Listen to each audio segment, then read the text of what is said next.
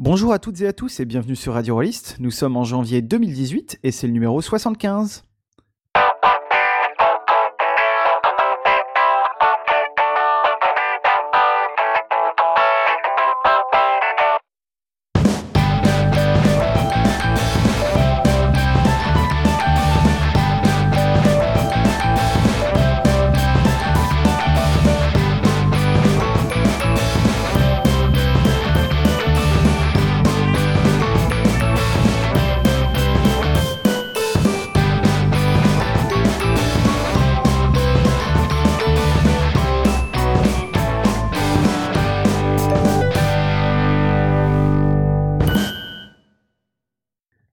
À toutes et à tous, et euh, avant toute chose, une très bonne année, une très bonne année rôliste, mais une très bonne année aussi en général euh, à vous qui nous écoutez. Pour ce numéro, euh, je suis accompagné de Julien Poire, que j'ai tiré des tréfonds des caveaux d'Altaride. oui, bonjour, pardon, c'est à moi. Excusez-moi, il fallait que j'ouvre la porte, que je me réveille. Enfin bref, bonne année à tous et je dois vous avouer que pour ce début d'année, Com fait très très bien le générique de Radio Rollist à la bouche. Mais ils le savent puisque euh, c'était le bonus de l'émission, euh, je sais plus combien, euh, qui a été faite avec un, très beau contralto par Cobal, enfin bref. Accompagné de Julien donc, mais accompagné de Gerhard que je suis allé tirer de, moins loin ou de, ou, de, ou de moins près, je ne sais pas, de sa Belgique natale en tout cas. Bonjour, je suis là. Alors le premier, c'est-à-dire Julien, euh, il va inaugurer une, nouvelle rubrique euh, tout à sa gloire. Hein. il, fallait bien ça pour, euh, l'attirer dans nos filets. le second, quant à lui, vous dira tout ce qu'il pense des kits de démo de jeux de rôle en général, mais surtout du kit de démo de la VF de Monster of the Week. et je laisse pour l'instant le suspense. Est-ce qu'il a aimé? Est-ce qu'il n'a pas aimé? Et quant à moi, je vous parlerai de Bubblegum Shoe. Mais avant tout cela, on commence comme d'habitude par le coup de projecteur du mois. Et euh, ce mois-ci, euh, je vais porter euh, les lumières de ce coup de projecteur vers le podcast 2D6 plus cool. Alors je, tiens à dire que je n'étais absolument pas d'accord pour participer à une émission dans laquelle il y avait ce genre de, mise en lumière d'un podcast de ce type. Voilà. De ce type, tu veux dire de Volsung ou de ce type de podcast? Ah bah de, de, Volsung, bien sûr. Ah oui, non mais ça, bon, enfin tu comprends, c'est euh, les, les, gros chèques, tout ça, euh, l'appât du gain, j'ai pas pu vérifier. Euh, j'ai pas pu, j'ai pas pu résister. Il a couché, je parie. Oui, c'est vrai, j'ai couché, pas avec Volsung, mais j'ai couché. En tout cas, euh, donc, euh, bon, de 6 plus cool, c'est pas tout à fait un, nouveau venu euh, dans le business. Hein. Je pense qu'un certain nombre d'entre vous le connaissent. Mais je me suis rendu compte qu'on n'en avait jamais parlé à l'antenne jusqu'à aujourd'hui. Et donc, je, répare cette injustice. Je précise évidemment que c'est un podcast ami, vous l'aurez compris. je ne cache pas avoir partagé plusieurs poignées de main et, autre chose intime avec, avec Volsung. Mais, mais pas sa couche, mais, mais peut-être bien ses micros. Donc 2D6 Plus Cool, c'est un, podcast d'actual plays, comme on dit euh, euh, dans la langue de euh, Justin Timberlake, c'est-à-dire des enregistrements de parties joués en ligne, enfin en l'occurrence joués en ligne, hein. actual plays ça peut être aussi autour de la table. et lui, Volsung, il les propose en trois formats, donc il y a les formats courts, qui sont des parties avec deux ou trois joueurs, je crois la plupart du temps deux, parfois Volsung et un autre joueur, parfois deux autres joueurs. Il y a les parties moyen métrage, avec euh, un peu plus de monde. Et alors ces deux formats-là, format court et moyen métrage, c'est découpé par tranches de 30 minutes. Donc parfois une partie entière, ça va faire 3 euh, tranches, 4 tranches, parfois même un peu plus, il me semble. Mais euh, toujours par tranche d'écoute de, 30 minutes. Donc ça c'est pas mal pour les gens qui, n'aiment pas trop les, choses un peu longues. En même temps, les gens qui n'aiment pas trop les choses un peu longues, je suis pas sûr qu'ils écoutent Radio Rollist. Donc peut-être que je m'adresse pas, j'ai pas le bon argument de, de vente là. mais justement, pour les gens qui aiment les choses un peu plus longue. Il y a aussi des grands formats euh, qui sont des parties qui tournent autour d'une heure trente euh, en moyenne.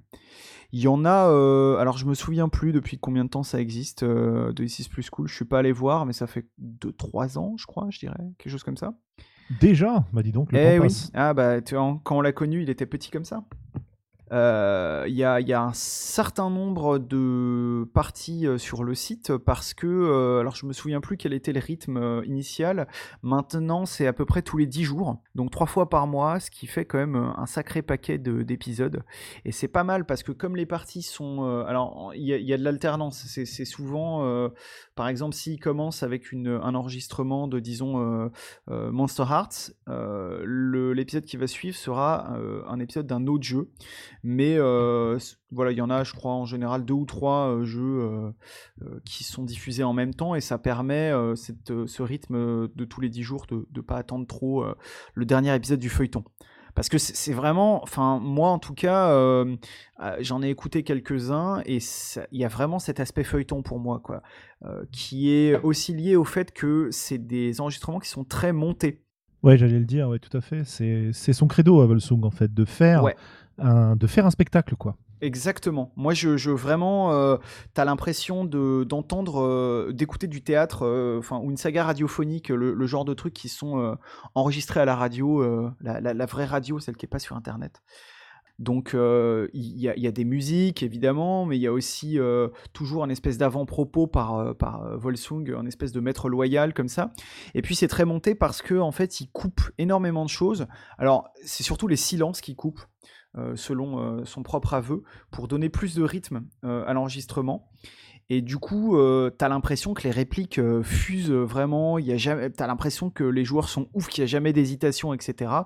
Bon, c'est effectivement un petit peu théâtralisé, mais par contre, euh, les, échanges des joueurs et les, le, déroulement de la fiction est, tout à fait réel. Quoi. Il n'y a pas de, texte écrit à l'avance, euh, il n'y a pas de, de Volsung qui ferait toutes les voix et qui les passerait à travers différents filtres. Enfin, tout ça, c'est ce qu'il dit. Hein. Moi, j'ai jamais pu vérifier vraiment. Bah écoute, euh, pour avoir participé avec lui à deux épisodes qui ne seront jamais diffusés, je, peux même dire qu'il va même couper quand les joueurs ne sont pas assez bons ou qu'il ne se sent pas assez bon. Exactement. Il peut même couper des épisodes entiers. Il y a une très haute exigence euh, de qualité, euh, tant dans le casting des joueurs que dans le, choix des épisodes. Euh, je crois que ça. Ouais, ouais, ouais. C'est un bel exercice. Ça se, ça se, ça se sent à l'écoute, quoi. Il y a, effectivement, il y a du, il y a du niveau. Je précise que ça reste des parties de, de jeu de rôle, hein, c'est-à-dire on a des discussions hors jeu, euh, on a, on va avoir entre les joueurs genre ah mais attends c'est machin qui nous avait dit ça, mais non c'est truc, donc voilà, on n'est pas non plus dans un truc complètement théâtralisé où on n'aurait plus que la parole des personnages, etc. C'est, il y a cette impression de saga radiophonique, mais ça reste un enregistrement de jeu de rôle quand même quoi. Alors je vous ai pas dit euh, qu'est-ce qui était diffusé exactement sur le site. Bon bah en même temps le titre euh, devrait vous mettre la puce à l'oreille si vous êtes familier euh, du système iDouane, c'est-à-dire le système motorisé par l'Apocalypse. Donc beaucoup de jeux motorisés par l'Apocalypse. J'ai relevé Dungeon World, Monster of the Week, Monster Hearts, The Sprawl, euh, Libreté, euh, voilà pas mal de jeux dont, on a déjà parlé euh, ici d'ailleurs, mais pas que. ils s'autorisent des, des, excursions vers d'autres jeux. Il y a eu pas mal d'épisodes d'aventure dans le dodécaèdre, qui est l'univers de jeu de Snorri. Il y a eu un ou deux épisodes dans, de Psyrun, et puis je crois qu'il a tout juste commencé une saga Macadabre. donc, voilà, d'autres univers, euh, avec quand même un penchant très très prononcé pour le jeu de rôle, on va dire dramatique. Pas forcément drama, c'est pas forcément euh, les, conflits entre les personnages, etc. Mais clairement, par contre, c'est du dramatique, c'est-à-dire euh, des répliques qui claquent, des personnages hauts en couleur, vraiment cette, cette emphase sur les, beaux échanges. quoi. C'est vraiment le, le, focus de, du podcast. Donc voilà, si vous aimez ça, c'est vraiment de la très très bonne cam. Euh, après, si vous voulez des podcasts d'actual play qui sont plus techniques, euh, par exemple, qui vont plus vous, montrer comment une partie de tel jeu se déroule, etc., c'est clairement pas euh, par 2D6, vers 2D6 plus cool qu'il faut, vous tourner. Quoi. là, on est plutôt dans le, goût de la belle fiction que, que l'exhibition du jeu. Quoi. Oui, en même temps, il y a quand même une exigence de, précision technique, et quand euh, il s'écarte du système, que ce soit volontairement ou accidentellement, c'est signalé au début de l'épisode ou parfois au début de l'épisode suivant, euh, expliquer ce qui s'est passé euh, quand il y a eu un écart. Ouais, c'est vrai. C'est vrai, mais après, je sais que, enfin, il a souvent des témoignages de gens qui lui disent que voilà, ils, ont l'impression par ces enregistrements que tel jeu va donner telle ambiance, alors que le fait que ce soit monté ajoute aussi à ça, quoi. Donc, oui, il y a effectivement on, colle au système de jeu sans forcément l'expliciter ou l'expliquer tout le temps, mais euh, voilà, faut, faut pas non plus se, tromper sur, euh, sur ce qui est proposé. Quoi. Oui, c'est plus un divertissement qu'une démonstration. Exactement, exactement. C'est tout à fait ça. Eh ben tiens, monsieur euh, Julien, puisque tu as la parole, c'est maintenant le moment de cracher ta pastille. la pastille de, de Monsieur Poire, donc nouveau euh, nouveau segment de l'émission, euh, peut-être euh, unique, peut-être que c'est la seule fois de votre vie que vous l'entendrez, peut-être que ce sera récurrent. On ne sait pas, on navigue totalement à l'aveugle parce que c'est comme ça, c'est la nouvelle année, on est complètement fou. bah non, en fait, ça fait assez longtemps que j'essaye d'attirer Julien sur, sur Radio Rollist. Mais bon, à chaque fois que j'en parle, il me dit ouais, mais faut, faut préparer, c'est fatigant. Tu sais, nous sur les voies d'Altari, je balance un sujet au pif et après je pipote en en faisant genre j'ai des trucs à dire dessus. Oh bah, j'ai une table aléatoire. Hein. Bah ouais, c'est ça quoi. Euh, donc du coup, je lui ai proposé une espèce de, juste milieu, d'alternative. Je lui ai dit bon, écoute, fais pas la, critique d'un jeu parce que euh, de toute façon ça, on, le fait mieux que toi, donc tu, tu saurais pas faire. T'as pas l'habitude, c'est normal. Euh, plutôt une espèce de zoom mécanique. Euh, et d'ailleurs, ça va faire contraste avec le, coup de projecteur qu'on vient de faire. Euh, zoom sur euh, voilà un aspect d'un jeu qui, présente un, intérêt particulier ou juste un aspect d'un jeu que Julien tu as apprécié. et je dois dire que moi qui commence tout juste à me frotter de manière très très comment dire très très débonnaire à la création de jeux, bah, c'est le genre de truc qui m'intéresse parce que c'est vrai que ça m'arrive de plus en plus de lire des jeux plus euh, en me disant tiens mais qu'est-ce que je pourrais aller piller là-dedans?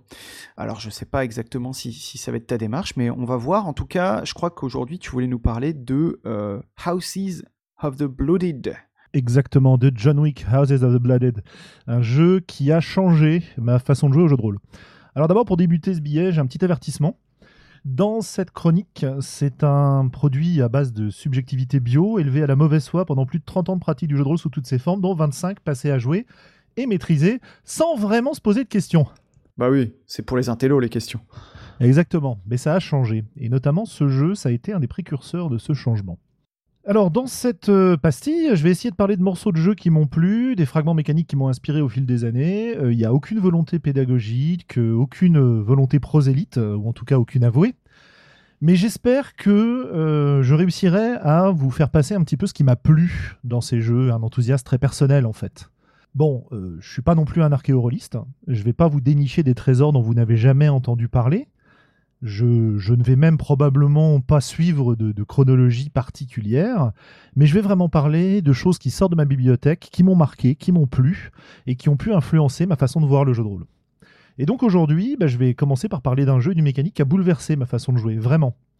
Euh, c'est pas ma seule révolution rôliste, on avait même fait un épisode des sur le sujet, Instant promo Absolument, absolument. Et c'est si vous écoutez le podcast de temps en temps, euh, vous m'avez déjà entendu parler de ce jeu-là. Puis si vous m'avez jamais entendu parler euh, de ce jeu-là, euh, c'est que vous n'écoutez pas. On mettra les liens, on mettra les liens qu'il faut et, vous serez obligé de les écouter. Voilà, c'est que vous n'avez pas écouté suffisamment les voix d'Altaride. En tout cas, c'est en décembre 2008 qu'est sorti Houses of the Blooded de John Wick. Et c'est en février 2009 que j'ai lancé ma première et plus longue campagne à ce jour. C'était une campagne intense, passionnante, et qui s'est arrêté à cause du principal défaut du jeu, à mon avis, c'est-à-dire la créativité qu'il exige de la part des joueurs, mais j'y reviendrai. En tout cas, euh, sur cet aspect-là, pas sur ma campagne. Je suis pas là pour vous prendre la tête avec euh, mes exemples de jeux. Enfin, pas trop. Alors, Houses of the Blooded, déjà, c'est un jeu qui a été écrit par John Wick en s'inspirant pas mal du système Fudge, qui devient Fate plus tard, et euh, notamment en, incorporant la mécanique des aspects au cœur de son jeu. Mais, mais, mais, même si j'apprécie beaucoup Fate et la mécanique d'aspect, c'est pas tellement de ça que je vais parler ce soir. En fait, je vais évoquer la mécanique de résolution centrale du jeu. La base de la révolution de la manière d'envisager le jeu de rôle. Alors, comment ça marche? Dans Houses of the Blooded, quand vous voulez résoudre une action, vous rassemblez un certain nombre de dés et vous allez les lancer. Bon, jusque-là, rien de très original. on fait la somme des dés lancés, on compare cette somme à un score de 10, et c'est là que ça commence à devenir intéressant. Lorsqu'un joueur fait 10 ou plus, il gagne ce que John Wick appelle le privilège narratif, autrement dit l'autorité narrative. S'il n'atteint pas cette valeur, c'est le meneur de jeu ou son adversaire en cas de jeu opposé qui remporte cette autorité narrative. C'est-à-dire qu'en fait, il gagne le droit de raconter l'issue de son action, de choisir sa réussite ou son échec, plutôt que de simplement s'entendre confirmer celle-ci par le meneur de jeu. Donc on lance pas les dés pour savoir si on a réussi une action, mais pour savoir qui a le droit de raconter la suite. Et c'est vraiment cet aspect-là qui a été au cœur d'une ouverture très importante pour moi sur ce qu'il était possible de faire en jeu de rôle. En gros, quand je me suis rendu compte de ça en lisant le bouquin, je me suis dit, mais attendez, euh, j'ai le droit de faire ça en jeu de rôle? Ben, c'est génial ce truc. Euh, moi qui suis euh, principalement meneur de jeu et pas très intéressé par être joueur et qui a tendance à prendre parfois mes joueurs un peu de haut en me disant bon bah c'est un peu des moules qui viennent s'installer autour de la table en apportant des chips à la rigueur quoi. J'exagère évidemment. Je me suis rendu compte que là j'avais une opportunité de les faire participer au niveau auquel moi je participais, au niveau qui m'intéressait en fait tout simplement. Niveau n'étant pas entendu comme niveau supérieur, mais disons un, un, plan un peu différent quoi. Alors honnêtement, c'était une grande avancée euh, sur le chemin de l'illumination euh, narrativo-vegan pour moi. Oh. Mais quand même, il y avait un petit truc qui me posait problème. C'est-à-dire, je me disais, euh, ok, je peux choisir une réussite ou un échec. C'est super ton truc là, John. Mais pourquoi est-ce que je choisirais un échec, quoi? Il n'y a aucune raison. je vais me mettre en eh difficulté. Et en fait, c'est là que le jeu propose une solution qui est plutôt intelligente. À deux niveaux. le premier niveau, c'est qu'on n'est pas obligé de tirer tous ces dés. On peut en mettre de côté pour obtenir des éléments de description supplémentaires quand on remporte l'autorité narrative. Et ça, c'est vachement intéressant parce qu'on peut décrire un échec sur l'action qu'on avait entrepris pour décrire quelque chose d'encore plus cool derrière. Quoi. Alors, euh, en pratique, ça donne quoi? Bah, imaginons, je suis en train de jouer un personnage tentant d'escalader les murs abrupts d'une tour où euh, mon ennemi, euh, ce chacal, retient mon bien-aimé. Rodrigue aux yeux de braise. La pluie tombe, et ça rend l'escalade difficile. Et au moment où le meneur de jeu m'annonce que le vent forcit, eh bien, je suis bien obligé de, faire un risque physique de force pour savoir si, bah, si je vais réussir à monter en haut de cette tour et comment se passe l'escalade. Si je remporte pas le privilège, euh, les choses ne se passeront pas vraiment comme je l'imaginais et Rodrigue risque de passer le reste de sa vie à me pleurer ou peut-être juste quelques mois avant de m'oublier dans les bras aimants de quelqu'un d'autre. Typique de Rodrigue, ça. Bah, carrément. Bah, évidemment, ça c'est hors de question. Hein. Donc je vais, je vais rassembler mes dés pour le risque de force, d'abord ma vertu, les aspects qui peuvent s'appliquer, les différents éléments, etc. Alors je lance tous mes dés, puis je fais 10, voire plus. Bon, je vais pouvoir répondre à la question posée. Est-ce que je réussis à grimper jusqu'à la cellule de Rodrigue mais je ne pourrai répondre qu'à cette question, et tout détail supplémentaire reste entre les mains du MJ, à moins de prendre un risque supplémentaire. Et puis bon, bah, ça fait longtemps que je joue avec ce MJ, euh, appelons-le, je sais pas moi, Com par exemple, et je sais qu'il est, euh, il est assez retors et que j'aurais jamais dû lui offrir Dirty MJ de, John Wick au dernier Noël quoi. C'est clair. Euh, du coup, je me dis que je mettrais bien quelques dés de côté pour ajouter, bah, par exemple, que Rodrigue m'attend bien dans la cellule. Hein? Tu crois que je t'ai pas vu venir là, l'avoir déplacé juste avant? Et puis, euh, comme Houses of the Blooded, et c'est là le deuxième élément qui va pouvoir me permettre d'éventuellement envisager l'échec, c'est un jeu dans lequel on est censé jouer des personnages plus grands que nature, euh, extravagants, pour lesquels mourir avec panache est souvent préférable à vivre dans la médiocrité. C'est un jeu qui veut jouer sur le côté un petit peu opéra tragique, etc. Euh, du coup, bah, je devrais récolter quelques bonus mécaniques si j'arrive à donner cet aspect-là à mon personnage, quoi. Alors qu'est-ce que je fais? Bon, bah, je lance mes dés, je gagne l'autorité, et mettons que j'ai réussi à mettre 3 dés de côté et donc j'obtiens 3 éléments supplémentaires à rajouter dans l'histoire.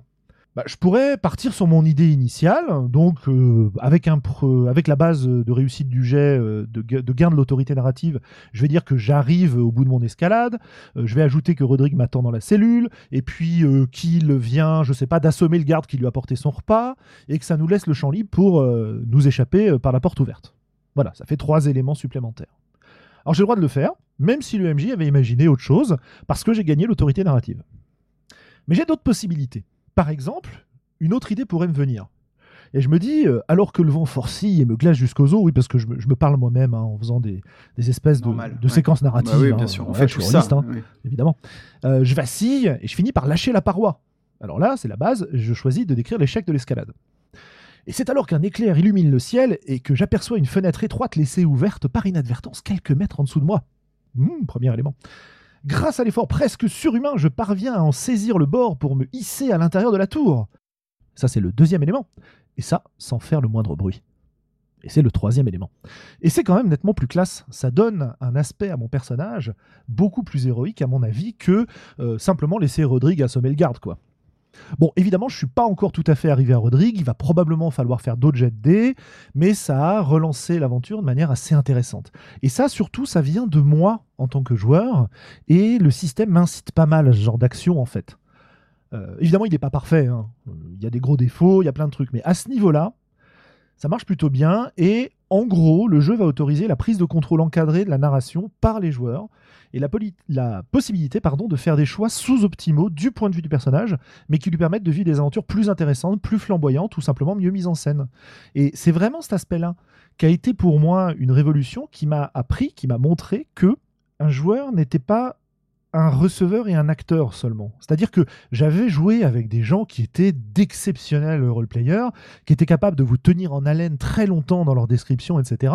Et de faire des, des choses incroyables, quoi. Qui avaient toujours les bonnes idées, qui savaient résoudre n'importe quelle intrigue, euh, qui étaient des super joueurs. Mais accepter, enfin, avoir un jeu qui me force quelque part à accepter euh, la créativité des joueurs dans la construction de l'histoire et se mettre à construire tout ça en commun, au-delà de simplement le pouvoir qu'ils ont naturellement par les questions qu'ils posent au meneur de jeu. C'est-à-dire qu'un euh, joueur qui me demande si euh, dans une taverne il n'y aurait pas un homme mystérieux pour lui donner une quête, bah, même si j'avais pas pensé à l'homme mystérieux, il vient de l'inventer et je vais lui dire oui le plus souvent. Même à l'époque, je le faisais déjà. Mais là, c'est vraiment, vraiment formalisé cette affaire-là de manière extrêmement, extrêmement intéressante. Et en fait, bon, bah, euh, sur le coup des jets d'action, j'avais bien intégré le truc. Mais j'avais pas vu le petit, effet bonus en fait du jeu que j'ai vu lors des premières parties. Pourtant c'est précisé dans la base, hein, mais j'avais pas forcément bien lu, j'imagine à l'époque. C'est que ce système-là, il fonctionne pour toutes les actions, pas seulement les actions physiques ou sociales classiques, quoi, mais aussi pour les grands classiques du jeu de rôle tradi, qui sont les jets de perception et les jets de connaissance. Alors, attends, qu'est-ce que ça veut dire ça? Ça veut dire que en gros, euh, mon meneur de jeu me dit que quand j'entre dans une salle, je vois un cadavre par terre, euh, alors qu'on est, je sais pas, dans une grande réception organisée par des nobles à la cour du coin. Euh, mon réflexe en tant que joueur de jeu de rôle classique, c'est de me faire un jet de perception ou un jet d'enquête pour trouver des indices, comprendre ce qui s'est passé. Est-ce que cette personne est vraiment morte et, bah, globalement, l'aventure, elle va partir de là, quoi. Et bah, dans ce jeu-là, en gros, si je gagne le privilège, le meneur de jeu, il va me dire, bah écoute, qu'est-ce que t'en penses? Dis-moi, il est mort, il est pas mort? Qu'est-ce que tu trouves comme indice? Et donc, quand tu fais un jet de ce point de vue-là, tu vas pouvoir, par exemple, mettre des dés de côté pour gagner des indices. Et c'est toi qui vas Mmh. choisir les indices. Ouais. Et allez, puisque c'est un jeu qui a une- un côté un peu PVP, un côté affrontement entre les joueurs, pourquoi je trouverais pas l'indice qui est par exemple le, boi- le, le boison? Non, le blason même, plutôt que le boison. Le blason de, du noble qui est joué par euh, la joueuse à côté de moi là, bah Hein? oui. qui me fait des petites crasses depuis 2-3 parties là. Donc il y, a des- opportunités assez géniales de ce point de vue là. Et au niveau des jets de connaissances, c'est la même chose. Euh, il m'est arrivé un truc dans, cette fameuse campagne. Euh, J'ai décidé un jour que, euh, alors que les PJ étaient dans une espèce de grande réunion stratégique dans le château d'un d'entre eux, parce qu'on joue des nobles, hein, un des villages de ce territoire était attaqué par des orques. Alors il faut savoir que dans Houses of the Blooded, les orques, c'est en gros tous les non-humains, quoi, tous les non-veines. Tous ceux qui appartiennent pas au peuple des joueurs, quoi. Et alors là, il me demande, ouais, bah alors, il y a quoi comme type d'orque dans le coin? Qu'est-ce que je connais? C'est mon, royaume, je dois savoir ça. Euh, Je lui fais, ouais, ouais, bah je sais pas, euh, fais un, risque de sagesse, je crois, c'était la, la carac associée. Il fait le risque, et puis là, je lui dis, bah oui, bah donc, à quoi ils ressemblent les orques? Il avait mis euh, quelque chose comme trois paris, et alors ce qu'il commence à me décrire, c'est des êtres primitifs et robustes, avec une peau blanche, couverte d'écailles minuscules, Euh, ils ont des griffes capables de déchirer le métal, et leur peau, avec ses écailles, est quasiment impénétrable.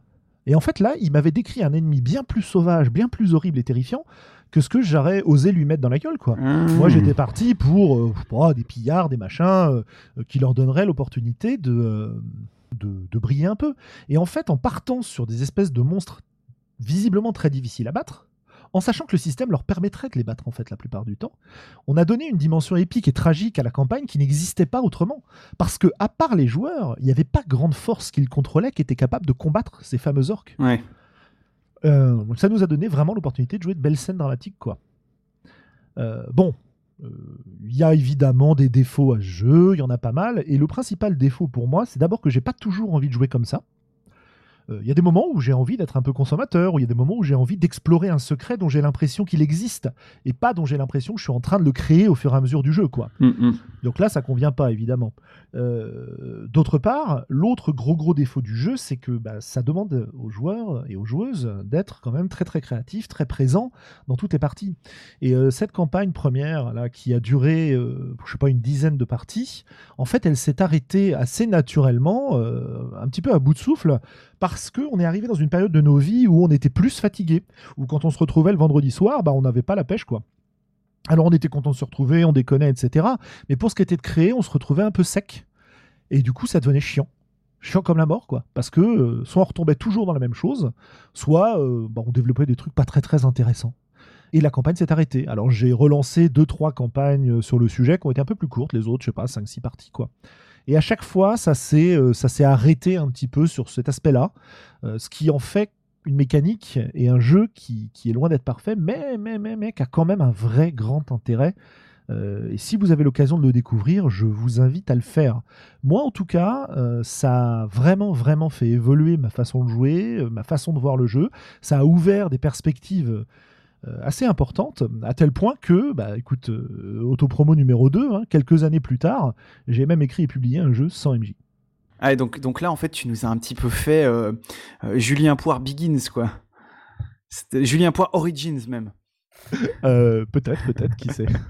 non, mais c'est vachement intéressant parce qu'effectivement, ce que tu décris, euh, je suis assez, euh, comment dire, je rejoins ce que tu, ce que tu disais là à l'instant, c'est-à-dire que c'est pas non plus, comment dire, on, on, on, a le droit de, de, de, ne pas faire ça tout le temps, quoi. Et même si tu fais ça tout le temps, je pense que ça peut devenir un petit peu répétitif et lassant.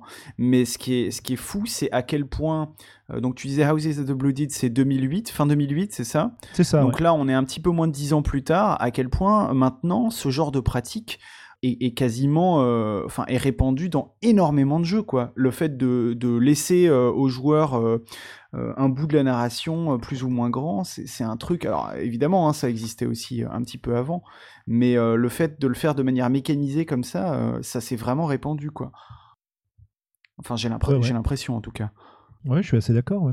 Et euh, bon, bah oui, oui, c'est pas la panacée. On peut tout à fait ne pas jouer comme ça du tout, voire détester jouer comme ça. Il n'y a aucun souci. Hein. Moi, ce qui m'a vraiment plu, c'est l'ouverture des possibilités que je n'imaginais pas. Bah, J'étais pas très original. Hein. J'avais pas beaucoup d'imagination en dehors des sentiers battus du jeu de rôle. Je connaissais euh, très très peu euh, des jeux alternatifs à cette époque-là. À tel point, d'ailleurs, je me souviens que dans les années, c'était quand? C'était 2000, 2003, quelque chose comme ça. J'avais des joueurs qui me racontaient qu'ils faisaient des parties de jeux de rôle sans règles. Et je trouvais ça complètement, euh, complètement, euh, comment dire, euh, délirant, à tel point de leur dire non, mais c'est super ce que vous faites, mais c'est pas du jeu de rôle. Ouais, ouais, ouais. Oui, ça, me rappelle des gens, ça. Je sais pas, je saurais pas dire qui précisément, mais. Bref, voilà pour cette, cette première pastille, cette première exposition d'une mécanique qui m'a beaucoup plu et qui m'a beaucoup apporté. Euh, bon, écoute, euh, si, euh, si ça intéresse, moi je suis tout à fait prêt à revenir sur Radio Release pour le faire. Et puis sinon, merci de m'avoir laissé déclarer mon amour à ce jeu qui, qui, était, qui a été très important pour moi et qui malheureusement n'a toujours pas de vraie traduction française. Vous avez une traduction d'un dérivé du jeu qui s'appelle Blood and Honor, donc sang et honneur, qui est la version du jeu dans un Japon médiéval qui est un petit peu modifié parce qu'on joue pas les seigneurs, on joue les serviteurs d'un seigneur mais euh, qui fonctionne à peu près sur la même mécanique, quoi. Ah, ah. Euh, chez Arcane Asylum. Intéressant. Bah écoute, pour la VF, je, suis sûr que il y, a, plein d'éditeurs qui vont euh, qui vont bondir après ce podcast, tout comme d'ailleurs, j'ai appris que euh, c'était quoi le jeu espagnol dont, parlait Loris, qui n'a toujours pas de traduction française? Eh bien, je crois que pas moins de 53 éditeurs après la publication de notre podcast se, sont bousculés pour le faire. Donc c'est dire qu'on a une force de une force de décision assez assez importante, quoi. Alors en fait, il était prévu chez Arcane Asylum sous le nom des lignées de sang. Et pour l'instant, pas de nouvelles. Euh, bah, ils ont beaucoup, beaucoup de travail avec d'autres jeux. Donc je ne sais pas s'ils le sortiront ou pas, mais euh, comme à chaque fois que j'en parle, j'espère. ouais, ouais, ouais. Après, bon, ça, là, euh, on, on, va pas non plus lancer un, tout autre sujet, mais il y, a, y, a, quelque chose à dire, je pense, de ce genre de jeux qui sont, ou qui plutôt qui étaient extrêmement novateurs et qui vont être publiés en France dix ans, parfois plus après leur sortie originelle. Est-ce que c'est encore intéressant de les publier? Est-ce qu'on a encore des choses à, en apprendre? J'y pense parce que je, je, parlais là il y a pas si longtemps de la future publication de Dogs in the Vineyard par Lapin Marteau en, français, qui qui va pas arriver tout de suite, mais qui finira par arriver, alors que le jeu a, a déjà quelques années. Moi, je pense que oui, hein, je pense que ça peut quand même nous apporter quelque chose. Euh, après, c'est dommage qu'il y ait ce, temps de latence là, quoi. Ça, c'est un peu frustrant, on va dire, quoi. Moi, je pense que ça vaut la peine parce que c'est un jeu qui a, qui a d'autres vertus euh, que celle de la mécanique de privilège. Il y a des petites trouvailles sympas euh, à plusieurs niveaux. Moi, c'est un jeu que j'aime beaucoup et qui m'a qui m'a un peu secoué aussi à l'époque, même si je n'ai jamais trouvé des joueurs acceptant d'y jouer avec moi, justement à cause de cette mécanique. J'aurais dû les piéger, mais à l'époque, j'étais encore euh, trop honnête dans mes propositions de partie. Ah oui, mais on est tous passés par cette phase d'honnêteté. T'inquiète pas, c'est temporaire. Bref, euh, bah ouais, merci beaucoup euh, Julien. Donc, euh, je cherche pas la porte, il hein, y en a plus. tu vas rester assis sur cette chaise pour l'instant. Et, tu vas m'écouter parler parce que c'est à mon tour de, causer. Et moi, je vais vous causer, comme je vous le disais tout à l'heure, de Bubblegum Shoe. Bubblegum Shoe, c'est un jeu qui, comme son nom l'indique, est un dérivé du système Gumshoe et il en a à la fois pas mal de, points communs et pas mal de, différences. C'est en partie euh, pour ça qui m'a attiré parce que contrairement à, d'autres euh, clones ou dérivés de, Gumshoe, euh, là il y, a, vraiment quelque chose en plus, je pense, dans, dans, ce jeu, en tout cas quelque chose d'original. Alors, euh, d'ailleurs, euh, c'est un jeu qui n'a pas été publié par euh, la maison d'édition, c'est Pelgrim Press, hein, je crois, les, jeux Gumshoe en général. Oui, tout à fait. Ouais. et là, ça, ce jeu-là, il a été publié par Evil Hat, qui est, je crois, ce qui en fait, je crois, le, premier jeu de, au système Gumshoe à ne pas avoir été publié par, par Pelgrim Press, difficile à prononcer. Ce, qui, en fait voilà, en lui-même une, intéressante déviation. C'est un jeu qui a été publié en 2016. il est tout à fait classique dans sa présentation, hein, puisque c'est un, gros pavé de 275 pages en format A4, couverture rigide, etc., etc. Donc là, on est dans du bien classique. Il coûte pas si cher, il coûte 25 euros en version physique, 13 euros en PDF, donc c'est assez raisonnable. Et c'est un jeu qui propose de jouer des adolescents euh, détectives. Euh, les, influences euh, sont évidemment diverses et, permettent diverses ambiances. ça peut être aussi bien Scooby-Doo que le Club des 5 ou Véronica Mars, pour partir dans un truc totalement différent. Euh, l'idée, c'est ça, c'est euh, des ados qui sont confrontés à un mystère euh, et qui vont résoudre, en général sans l'aide des adultes, parce que ces gros nuls d'adultes, ils sont pas capables de voir exactement ce qui se passe. Dis-moi, dis-moi, Véronique Mars, Scooby-Doo et le Club des 5, ça fait le Club des 7, ça? Euh, c'est vrai, c'est vrai, mais alors euh, Scooby-Doo c'est un chien, est-ce que tu comptes le chien? Je sais pas. Alors Club des 6 peut-être, je, je, sais pas. On va dire Club des 6 et demi à peu près. Ouais, mais ils ont pas sorti, ils sont pas sortis d'album le Club des 6 et demi quoi. Euh, c'est ah, bah écoute, c'est parce, parce, que tu n'as pas lu les albums que j'ai écrits quand j'avais 8 ans. Bref. Donc, euh, donc ouais, un jeu, euh, voilà, un jeu où on joue des ados, euh, ce qui veut dire aussi que ça va être un jeu où les, les PJ vont devoir faire l'équilibre entre leur vie personnelle, donc l'école, le lycée, les relations amoureuses, les relations amicales, les relations avec les parents aussi, et puis l'enquête qu'on, qui en général est jetée dans leurs pattes alors euh, ça va être parfois parce qu'il y a un de leurs camarades qui vient les voir, ah il paraît que vous résolvez des enquêtes, etc. Parfois c'est parce qu'ils tombent sur un truc bizarre et ils décident eux-mêmes euh, euh, d'enquêter, etc.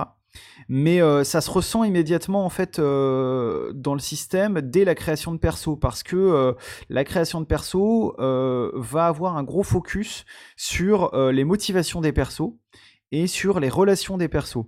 Euh, sur les motivations des persos, ça va avoir une grosse influence parce que quand les personnages suivent leur motivation, alors leur motivation c'est en gros pourquoi est-ce que euh, dans la vie ils aiment bien résoudre euh, des mystères et, deviner le, fin mot de l'histoire, etc.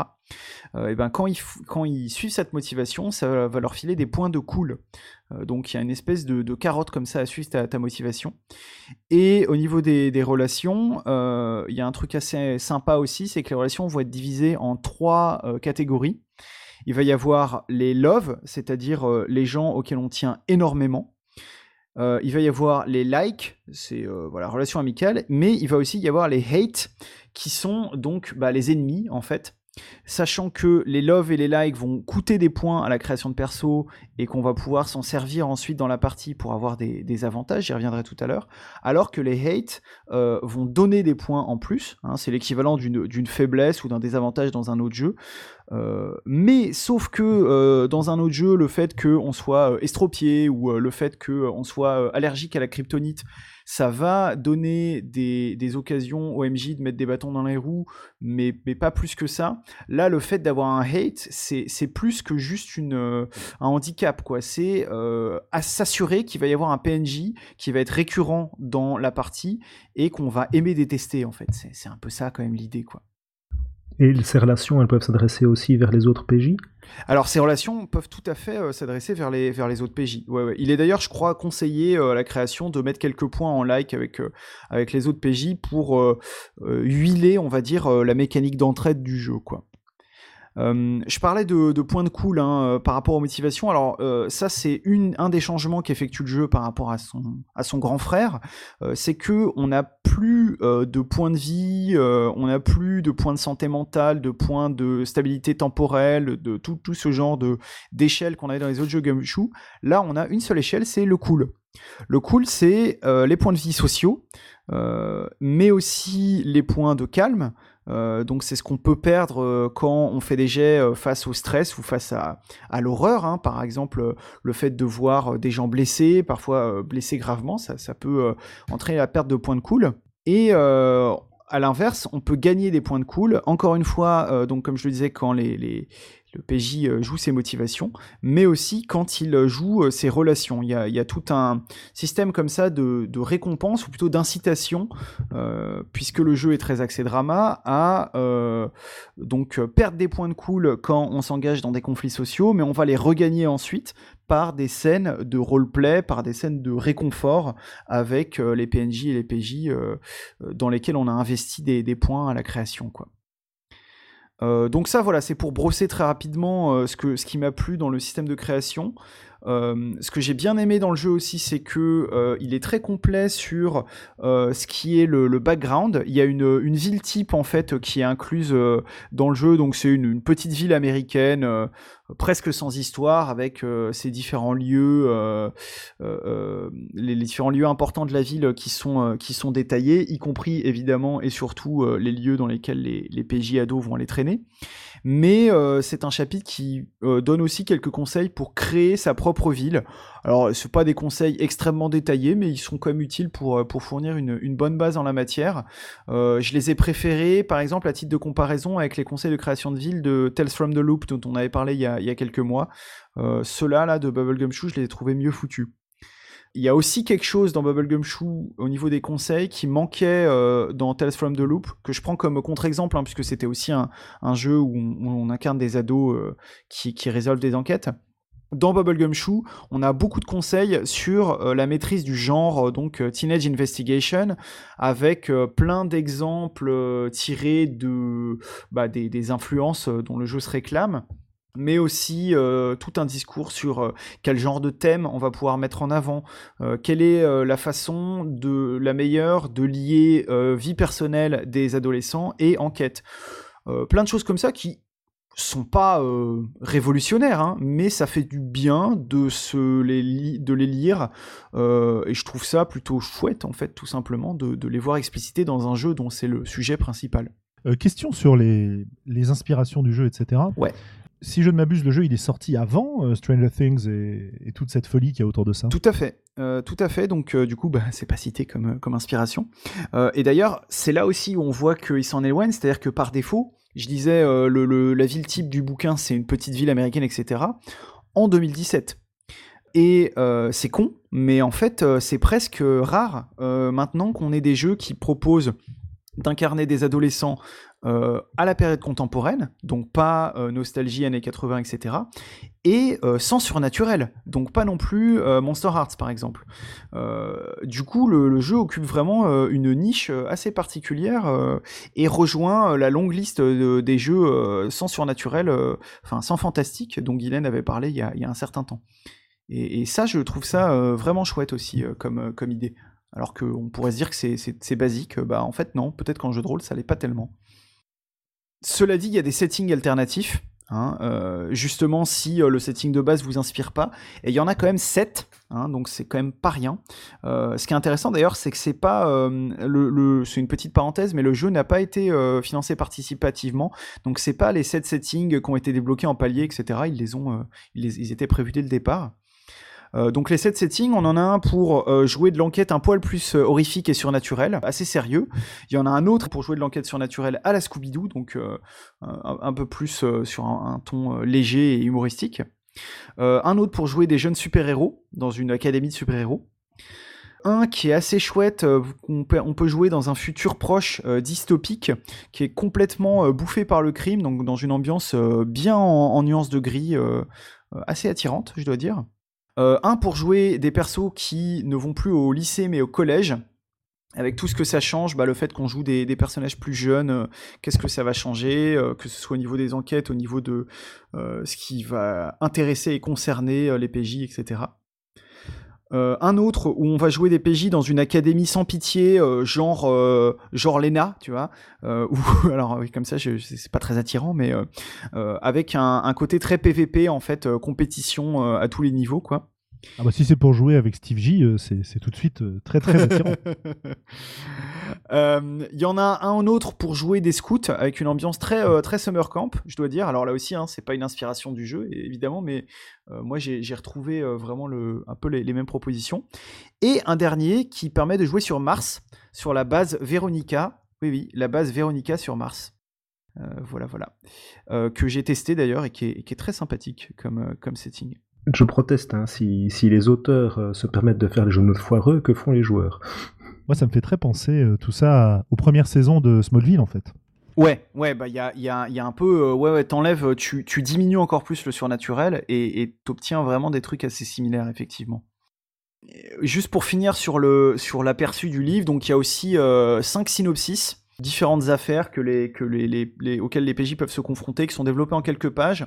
Et il y en a un qui, parle d'un vol de vélo. Euh, qui va être développé en scénar complet, en, en, augmentant beaucoup plus les enjeux, avec des histoires de deal de drogue à côté, etc. Euh, et le scénario est quand même développé sur une quarantaine de pages, donc euh, c'est vraiment, d'ailleurs, je crois que c'est volontaire de la part des auteurs. Il le dit, c'est comment un, un, petit synopsis peut être développé en quelque chose de, de très complexe, et il nous donne l'exemple dans le bouquin, quoi. Donc moi c'est un jeu que j'ai plutôt apprécié. Euh, dans les points positifs que j'ai pas encore cités, euh, je le dis parce que c'est assez inhabituel par rapport à la plupart des jeux que je lis. La maquette est très claire et surtout le texte est écrit assez gros, ce qui explique euh, son, fort nombre de pages, mais ce qui pour des gens qui ont des, yeux un petit peu fatigués comme les miens ou qui lisent sur des petites tablettes, ben le fait que le texte soit écrit gros ça facilite beaucoup la lecture. Alors voilà, si vous êtes moi, c'est très bien. Si vous êtes vous-même, euh, peut-être que vous en foutez. Dans le système, euh, j'ai parlé du fait qu'on n'avait plus qu'une seule jauge de points de vie euh, sociaux, mais en fait, c'est tout le système de compétences qui est condensé. Je crois qu'il y a à peu près un tiers des, compétences qui virent par rapport à un jeu gumshoe traditionnel, ce qui est, ce quand même non, non, seulement pas négligeable, mais aussi plutôt appréciable, parce que j'ai toujours trouvé qu'il y avait un peu trop de compétences dans les systèmes gumshoe. Et euh, c'est un jeu qui est euh, focalisé sur le combat social, hein, je l'ai déjà dit, mais euh, il n'y a même pas de, de règles détaillées de combat physique. Euh, le combat physique est réglé comme un test d'opposition euh, tout à fait classique. Le système de combat qui est détaillé dans le bouquin, c'est vraiment celui du combat social, avec euh, des différentes attaques qu'on peut faire, avec tout un système pour voilà essayer de se confronter à quelqu'un en position de force, c'est-à-dire sur son propre territoire ou dans un endroit où nous-mêmes on est en confiance, avec des gens qu'on aime à nos côtés, ce qui va nous aider à remporter le conflit plus facilement, etc. Euh, et ça, c'est assez chouette aussi, euh, je dois dire, euh, quelque chose de d'assez original qui, qui, fait plaisir, quoi. Tu veux dire que tu as des, actions genre point, euh, rebuke, tout ça Alors, c'est pas. Non, heureusement, on n'en arrive pas à la complexité d'un Burning Wheel, mais tu as, je crois, trois ou quatre un petit peu coups spéciaux que tu peux faire en plus d'une action normale. Ça reste, ça reste assez sage, mais je crois qu'il y a par exemple un espèce de, de finish him euh, qui permet un peu d'asséner l'argument qui tue, mais si tu te foires, par contre, euh, tout le monde se fout de ta gueule, donc euh, faut, faut, voilà, faut pas se louper, quoi.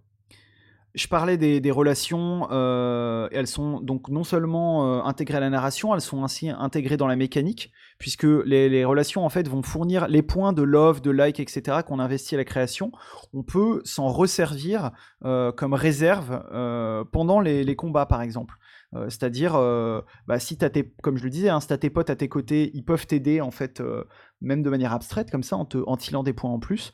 Mais ça peut aussi être des réserves dramatiques du genre je sais pas, ma mère est lieutenant de, police, donc elle m'a expliqué comment ça marchait une, arme à feu. Donc dans un combat social, je peux utiliser cette, cette connaissance pour asséner la vérité à mon adversaire. Ou alors, euh, ma mère est, commissaire de, lieutenant de police, donc elle peut me faire rentrer au commissariat euh, sans que ce soit compliqué pour moi et stressant pour moi d'y rentrer. Parce qu'il y a tout un système aussi sur les lieux qui font que euh, si tu rentres dans un lieu dans lequel tu n'es pas autorisé, tu vas perdre des points de cool parce que tu n'es pas censé être là. Donc si tu te fais choper par un adulte, ça va chauffer pour tes fesses, quoi un niveau un petit peu plus euh, euh, comment dire un, petit peu moins euh, mécanico narratif mais qui est important quand même. Il y a une grosse grosse inclusivité à la fois dans les règles et dans les scénarios. On a des PNJ de toutes les ethnies, de toutes les ethnies des blancs des non blancs afro-américains asiatico-américains, etc. Euh, mais aussi euh, au niveau de la, du genre et de la sexualité, puisqu'on a des PNJ bi, on a des PNJ trans, on a des PNJ fluides. Euh, et là aussi, hein, c'est quelque chose qui maintenant commence à se développer un petit peu, mais ça fait plaisir de, voir un petit peu d'inclusivité et, et, tout simplement qu'on propose aux joueurs et aux joueuses d'incarner qui ils veulent. Quoi. Euh, d'ailleurs, euh, dans le texte des règles, c'est un peu la marteau style puisque les, les personnages sont des personnages féminins, des adolescentes par, euh, par défaut, puisque une des inspirations qui parle peut-être moins au public français, c'est Nancy Drew. Et c'est le genre de fiction dans lequel on a surtout des filles et pas des garçons. Donc ça, respecte aussi ce, ce genre-là, en fait, le genre narratif. Alors il y a des points négatifs, évidemment. Bah, le premier, c'est que évidemment, il faut aimer Gumshoe. Hein. si vous êtes allergique au système Gumshoe, euh, comme, comme SteamJ euh, d'ailleurs, euh, eh ben, le jeu, c'est pas vraiment fait pour vous. mais là, c'est un petit peu affiché dès le titre, donc vous, savez à quoi vous attendre. Un point un petit peu plus mineur, mais tout de même, ça faisait longtemps que j'avais que j'avais pas dit ça d'un jeu, mais je trouve que le dessin est assez moche. Euh, bon, les goûts et les couleurs, tout ça, hein, mais moi j'ai pas du tout aimé. Et puis au niveau mécanique, il y a quelques petits trucs qui m'ont un petit peu euh, fait tiquer. Euh, il y a des actions qui sont étrangement pas évidentes à mécaniser. Par exemple, il n'y a pas de compétences dédiées pour baratiner quelqu'un. Alors que dans un jeu d'enquête, a, fortiori dans un jeu où on va jouer des adolescents et adolescentes qui se mêlent de ce qui les regarde pas, on aurait pu penser que ben il y aurait eu un truc genre bluff ou quelque chose comme ça, mais non. Euh, il y a intimidation, euh, il y a des choses comme ça, mais pas bluff. Bon, c'est un peu bizarre, je, trouve. Euh. Bon, en même temps, un ado qui bluffe pour en fréquenter un certain nombre au boulot, ça marche assez rarement. Hein. c'est pas faux, c'est pas Ou alors c'est qu'ils ont vraiment vraiment un talent pour ça, ou qu'ils ont été habitués à devoir cacher des choses et du coup le, le récit est, est quand même beaucoup moins fun quoi. Oui, c'est vrai, je, vois tout à fait ce que tu veux dire. Et, ouais, c'est vrai que c'est pas trop non plus euh, vers là que le jeu veut aller. Euh, encore que, hein, il y a des, problématiques, notamment dans les synopsis, qui sont, qui sont assez sombres. Hein. Ça, ça n'hésite pas à, aborder euh, les problèmes de harcèlement, de, choses comme ça, sans aller vers des trucs glauques. On, est parfois dans un ton un peu sérieux quand même. Mais, mais bref, ouais, je, je vois ce que tu veux dire. Il n'y a pas de fiche de résumé des règles dans le bouquin. Euh, alors là aussi, hein, c'est mineur, mais moi j'aime bien euh, euh, avoir à la fin du bouquin une ou deux pages qui me résument les règles parce que je suis un peu con et, j'ai du mal à me rappeler des règles. Donc voilà. Mais là encore, si, vous êtes moi, c'est énervant. Si vous n'êtes pas moi, peut-être pas. Et puis, tout ce qui concerne le cool, il y a des petites choses qui me semblent pas tout à fait réfléchies. Par rapport à cette mécanique. Par exemple, j'ai l'impression, en tout cas à la lecture et, après avoir joué une seule partie, que euh, récupérer du cool, euh, c'est assez difficile, puisque euh, en gros, il faut soit, il y a, deux conditions pour regagner du cool, soit quand vous battez un de vos hates dans un conflit, donc le fait d'avoir mis la honte à votre ennemi juré, eh ben ça vous fait regagner du cool, de la confiance en vous soit euh, un love, un like ou et ou un PJ peut vous euh, filer du cool. Donc il y a un système de guérison qui est je crois assez classique au jeu Gumshoe, genre un point redonne deux points ou un truc comme ça. Euh, mais sinon, si vous n'avez pas ça sous la main ou si vous n'avez plus ça sous la main, c'est un point par jour seulement qui est récupéré. je dis seulement parce que le cool, en fait, à l'usage, on en perd assez rapidement et assez souvent. Donc euh, je me demande si euh, on, tombe pas vite dans des réserves assez basses, mais, peut-être c'est une, impression seulement de, lecture et que autour de la table ça se passe pas comme ça. Euh, je le dis aussi parce que j'ai trouvé qu'il y avait du flou sur les conséquences d'être en cool négatif. quand on est en cool négatif, qu'est-ce qui se passe? Ben, Le truc, c'est que toutes les conséquences négatives, ou presque, de, quand on est en cool négatif, ben, on n'en parle qu'au sein d'un conflit. Euh, genre, euh, si vous tombez à moins 6 de cool, vous perdez le conflit. Euh, si vous tombez à moins 12, blablabla, etc. ok, mais le truc, c'est qu'on peut perdre du cool d'autres façons. On peut perdre du cool en rentrant dans des lieux, on peut perdre du cool en ratant des jets de stress, en ratant des jets de peur. Qu'est-ce qui se passe quand on tombe dans, en cool négatif à ce moment-là? Bah, Le jeu nous le dit pas vraiment. Euh, est-ce qu'on s'enfuit en courant? Est-ce qu'on s'évanouit? Je sais pas. Euh, on peut sans doute euh, réparer ça, voilà, comme je viens de le dire, en, prenant une décision assez logique par rapport à la fiction, mais c'est dommage que le jeu l'ait pas précisé explicitement dans ses règles, quoi. Alors normalement, hein, quand tu es en cool négatif, à chaque round tu perds encore un cool et quand tu arrives à moins 10, t'es mort. Hein. Ouais, c'est vrai. Sauf si tu as un daddy cool. je, me devais de, faire cette blague à un moment de ma chronique. On m'a forcé.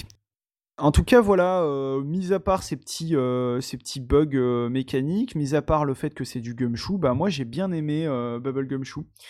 Parce que on pourrait croire qu'il est assez, comment dire, que c'est qu'une déclinaison de plus de ces jeux où on incarne des ados qui commencent à être un certain nombre sur l'étagère, mais voilà, avec sa proposition bien à lui, le fait d'être dans du contemporain, du sang fantastique, assez proche, euh, comme je le disais, voilà, des, sources dont il s'inspire.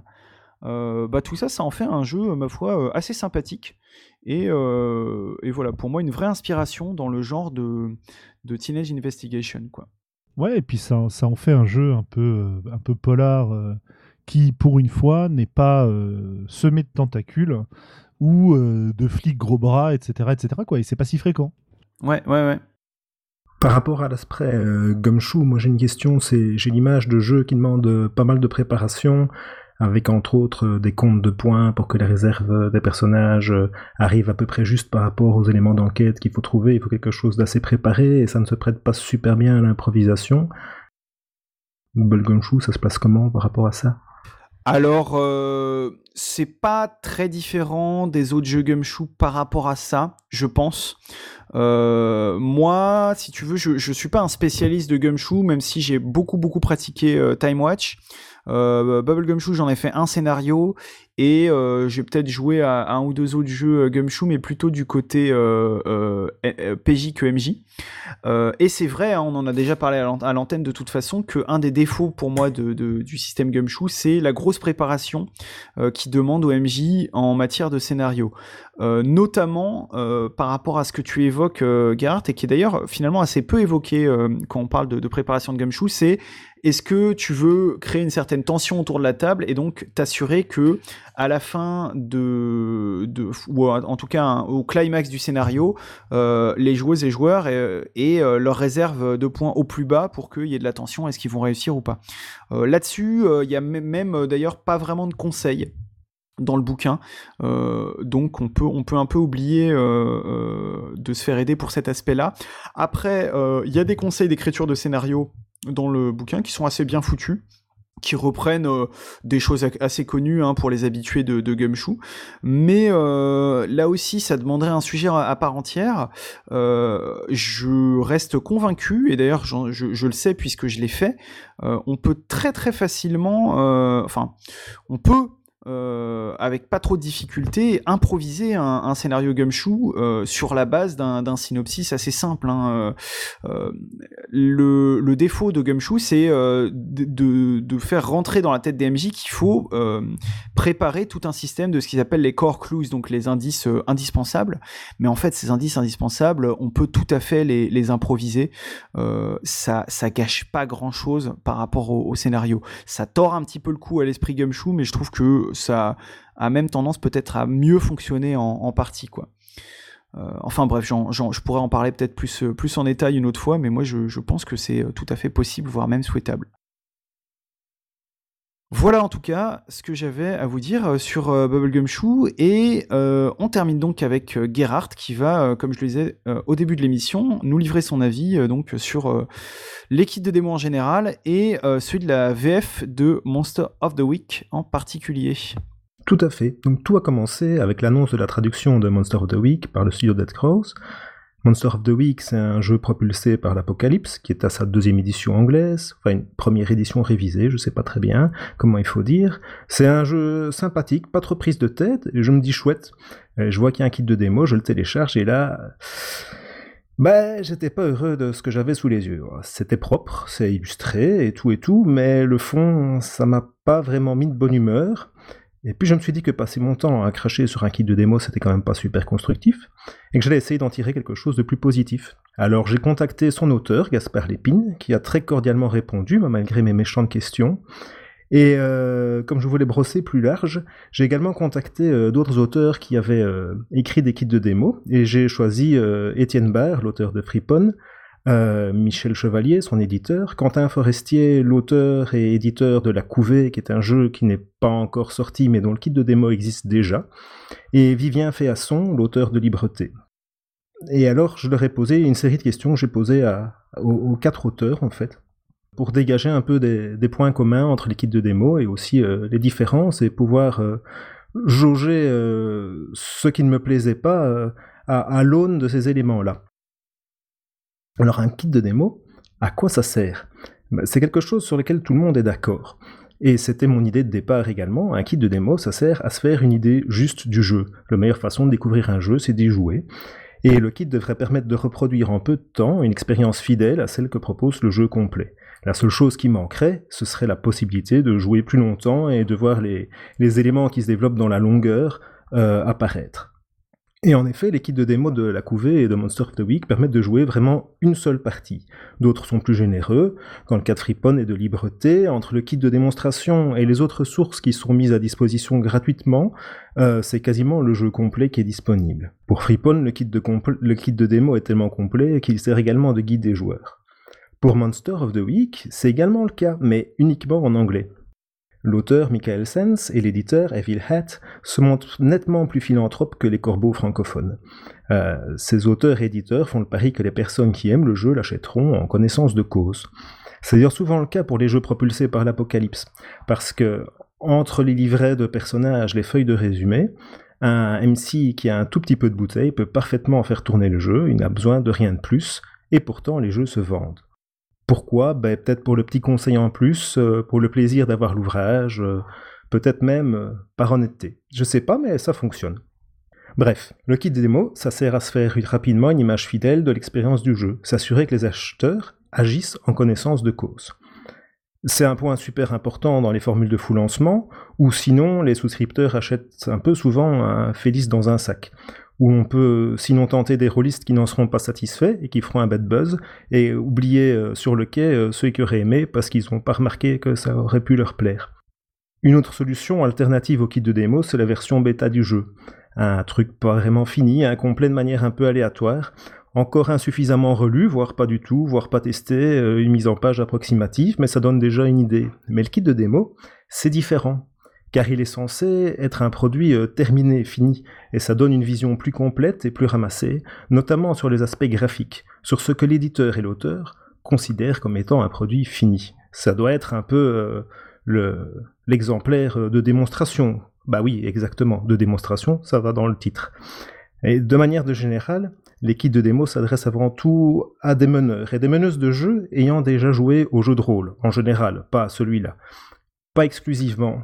Il s'agit de faire découvrir l'expérience de jeu une table complète, une meneuse ou un meneur, et ses joueurs ou joueuses, mais à travers l'interprétation euh, de la meneuse ou du meneur. C'est différent euh, également de kits qui seraient destinés à une, aux membres euh, de l'éditeur qui feraient l'animation en convention, par exemple, ou les, que ce soit, que des, des pigistes ou que ce soit des, des fans du jeu, euh, un kit destiné à des gens qui connaissent déjà le jeu, ben, c'est nécessairement différent. Et c'est pas particulièrement destiné à des gens qui ne connaissent pas du tout le jeu de rôle. Certains auteurs font plus ou moins d'efforts, certains n'ont pas envie de gaspiller de la pagination à expliquer les bases, d'autres trouvent que c'est important que ça soit accueillant pour tous. Le kit de démo de libreté, lui, c'est un cas un peu particulier. En fait, euh, Vivien Féasson me dit qu'au départ, c'était du matériel personnel pour lui faire la démo du jeu en convention. Et puis, euh, une fois qu'il avait rassemblé et structuré le matériel, ben, il a choisi de l'étoffer pour en faire un, véritable kit qui permettait à chacun de, découvrir le jeu. Mmh, intéressant ça. Tous les auteurs sont d'accord pour dire que la version PDF vit aussi longtemps que le jeu en lui-même. Pour la version Arbre Mort, c'est un peu différent, chacun a un peu son, son idée. L'éditeur de Freepon considère qu'il n'est pas utile une fois le full lancement passé. Pour Libreté, Vivien et son éditeur, euh, je crois que c'est Sico, euh, a imprimé un gros paquet de, de, kits de démo et donc ils en ont euh, de quoi tenir très très longtemps, probablement autant que, que le jeu en lui-même quand tu dis, pardon, euh, quand tu dis euh, ça vit autant que le jeu lui-même, tu veux dire que les gens continuent d'acheter le, kit de démo ou de le télécharger voilà, tout à fait. Euh, alors que le jeu complet est sorti? Alors que le jeu complet est sorti. Ben, la version PDF est toujours gratuite, ah. donc ça permet vraiment de se faire une idée, mais il y a des gens qui aiment bien avoir l'aspect l'aspect papier. Ouais, ouais, ouais, ah ouais c'est intéressant dans le cas de. Donc, je disais, c'est Fripon, euh, l'éditeur euh, Michel Chevalier, c'est l'édition Stella Maris, je pense, dit ben, une fois que le jeu est sorti, ça vaut pas trop la peine de garder des versions papier, ce qui est confirmé par Vivien Féasson, qui a assez de, de kits de démo en papier pour tenir longtemps, mais qui constate que quand en boutique le kit se retrouve à côté du jeu, ben, c'est le jeu qui se vend et pas tellement le kit. Oui, surtout que euh, je me souviens plus des différences de prix, mais je ne crois pas qu'elles soient si énormes que ça, euh, dans mon souvenir. Ce qui, ce qui joue aussi, je pense. Pour Monster of the Week, contrairement aux trois autres, il n'y a pas de version imprimée euh, du kit, il est uniquement disponible en PDF. Ce qui lui permet la liberté d'avoir une, euh, une, plus grande pagination. Il fait 44 euh, pages, plus une douzaine de pages de, de fiches de personnages. Donc c'est un manque d'un certain côté, c'est une liberté qui est une richesse de l'autre. Alors, par rapport au jeu complet, comment est-ce qu'on constitue le kit de démo et que trouve-t-on dedans? Forcément, il y a des choses en moins par rapport au jeu complet. Si le kit de démo présente des pré-tirés complets, comme par exemple celui de la couvée, eh bien, euh, les règles de création de personnages peuvent être totalement supprimées. Les règles plus complexes peuvent être euh, supprimées, comme euh, la magie dans Freepon, les règles qui sont à plus long terme, comme la progression des personnages, le fluff qui peut être résumé, quand on en a besoin, ben, il va être condensé autour des éléments pertinents par rapport au scénario qui serait présenté dans le kit. Et puis, euh, là où un jeu va offrir beaucoup de choix dans un domaine, par exemple des archétypes de personnages, ben, le kit de démo va se limiter à une sélection pour donner une idée. Et pour Monster of the Week, à peu près tout cela a été retiré. Euh, les règles de création des mystères, pour le meneur de jeu, les types de personnages, le fluff additionnel, qui n'existe quasiment pas dans la version originale anglaise, mais qui est un des produits euh, de Dead Cross, c'est de, un bestiaire et euh, des mystères. Les conseils de jeu euh, plus avancés ne sont pas présents non plus, l'avancement des personnages. C'est fort allégé en fait. En version originale anglaise, il n'y a pas de kit de démo, et l'essentiel du jeu est disponible gratuitement. le but manifeste étant d'éviter pour Dead Cross que les personnes qui apprécient le kit puissent continuer à jouer longtemps avec et soient poussées à acheter le jeu. Alors si on met des choses en moins, on met également des choses en plus, entre autres de quoi démarrer très rapidement. Moi je me demande souvent pourquoi on ne met pas ça dans les jeux directement, mais c'est réservé au kit de démo. un ou, dans les meilleurs des cas, plusieurs, comme dans Freepon, scénario original ou situation de départ, qui en général sont différents de celui qu'on va trouver dans le livre de base, donc ça c'est vraiment un plus, et des pré-tirés pour accélérer la prise en main et illustrer un peu l'ambiance du jeu. Et dans l'équipe de démo, ce qu'on trouve aussi souvent, c'est les illustrations, avec le gros avantage, c'est qu'on peut faire la sélection, le florilège des meilleures illustrations du jeu, et les accumuler sur une faible pagination. Donc ça, ça donne une, une belle image euh, par rapport au jeu en lui-même. Il y a, y a euh, si je t'interromps une seconde, euh, c'est ce que tu dis à propos du, du fait de démarrer très rapidement, il y a une question de vocabulaire qui est intéressante entre la notion de kit de démo, de kit de, kit de démarrage et de quick start en anglais, puisque souvent beaucoup beaucoup de jeux sont créés comme ça. Quoi.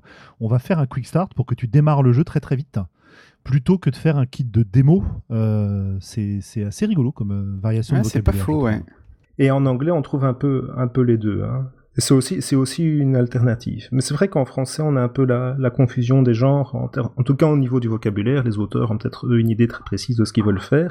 Et c'est, c'est, pas une constante. Hein. Le, kit de Freepon, on a vraiment euh, le jeu, euh, une grosse partie des règles de jeu. On peut, créer son personnage euh, comme on le créerait dans le jeu. Et, ce qui prend un, un, peu de temps quand même. Et c'est la même chose pour Monster of the Week, les créations de personnages. On a qu'une sélection de 5 euh, archétype de personnage, livret de personnage, mais euh, la création est à peu près complète.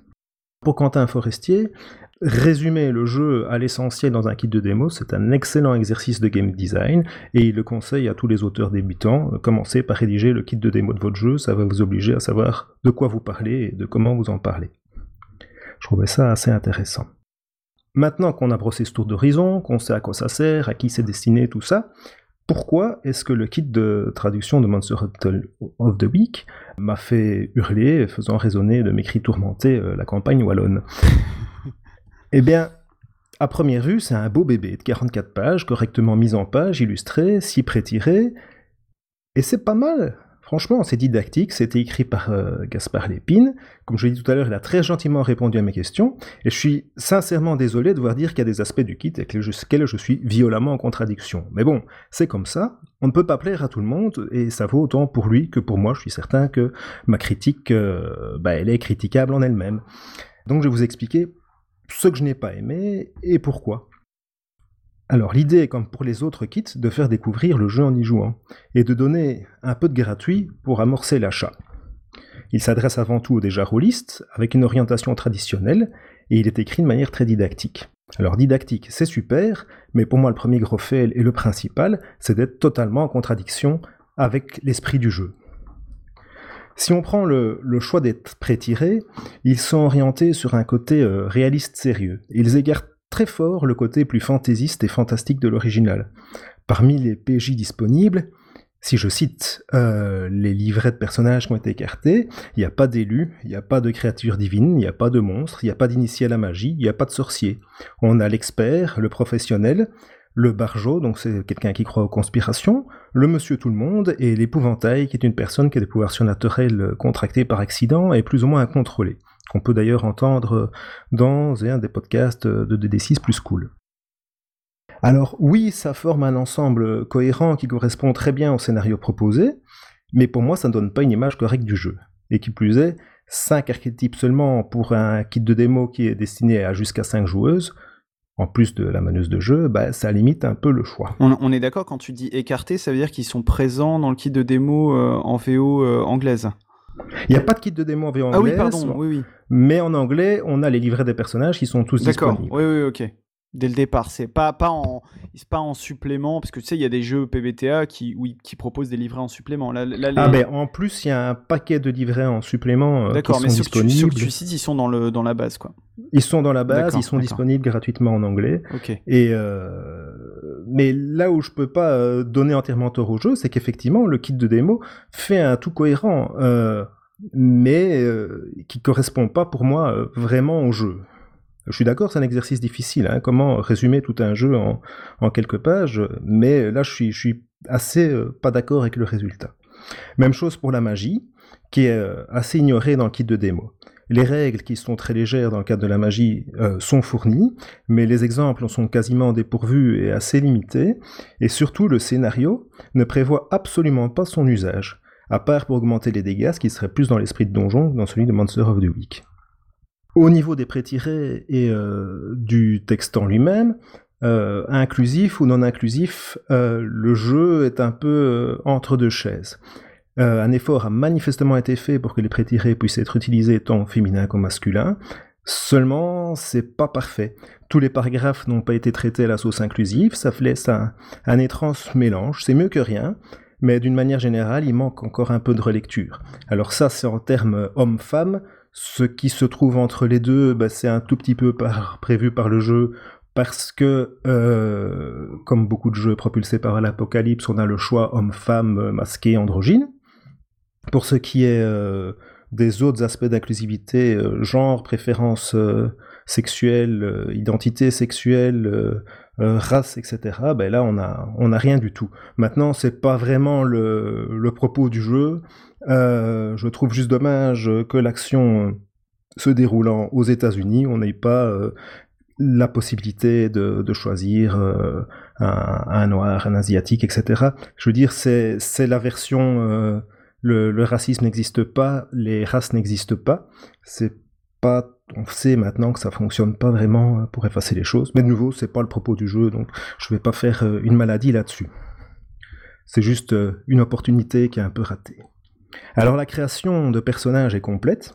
Le côté pré-tiré est limité à quelques lignes de background euh, pour chaque PJ, background qui n'a absolument aucune influence sur le jeu, qui n'est pas lié au scénario, qui n'est pas lié aux relations entre PJ qui vont de toute façon être déterminées à la création, ce qui fait effectivement partie du jeu en lui-même, et donc ce background est vraiment anecdotique. Dans le cadre d'un kit de démo, moi je pense qu'on aurait pu effectuer quelques choix préalables pour simplifier la création en liaison avec les backgrounds et le scénario, surtout qu'il y a des choix qui ne sont pas pertinents avec le déroulé recommandé, avec le scénario fourni. J'ai dit des choix qui ne sont pas pertinents avec le scénario, et... C'est très choquant. Pour du propulsé par l'apocalypse, euh, c'est étonnant. Et effectivement, le jeu original explique ceci en s'adressant au gardien.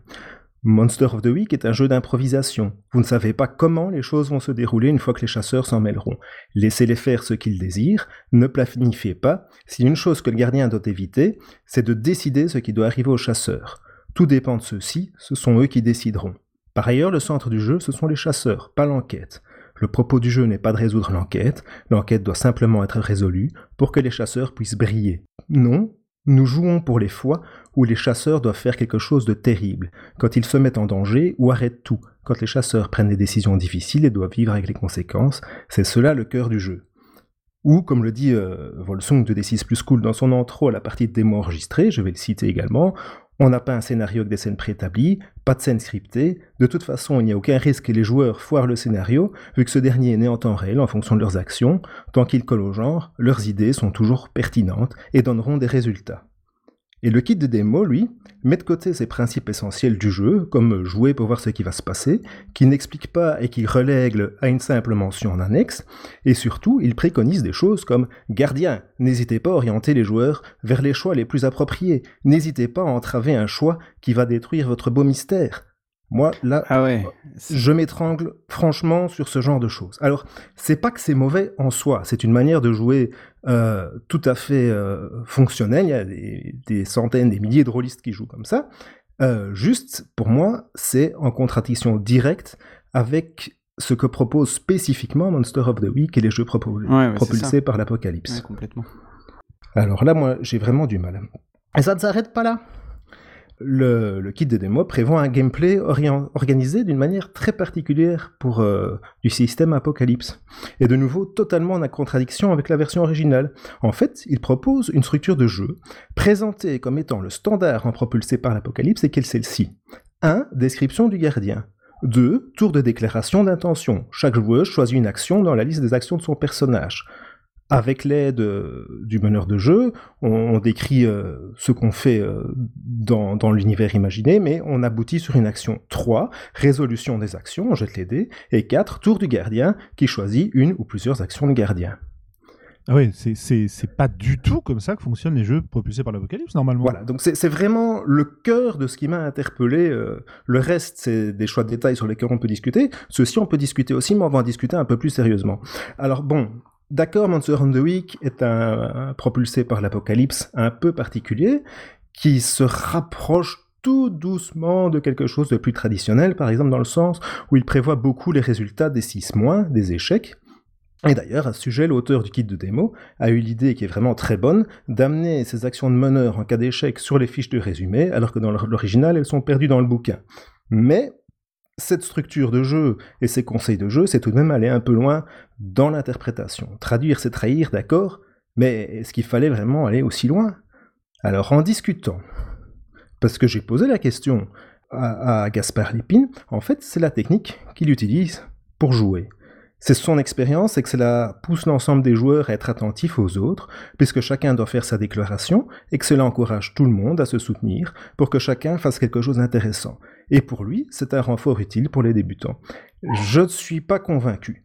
C'est légitime, mais pour moi, c'est transformer sensiblement l'expérience de jeu. Dans une bonne intention, tout à fait, mais c'est retirer une partie de ce qui se ferait la spécificité du jeu par rapport à des jeux d'enquête horrifiques plus traditionnels.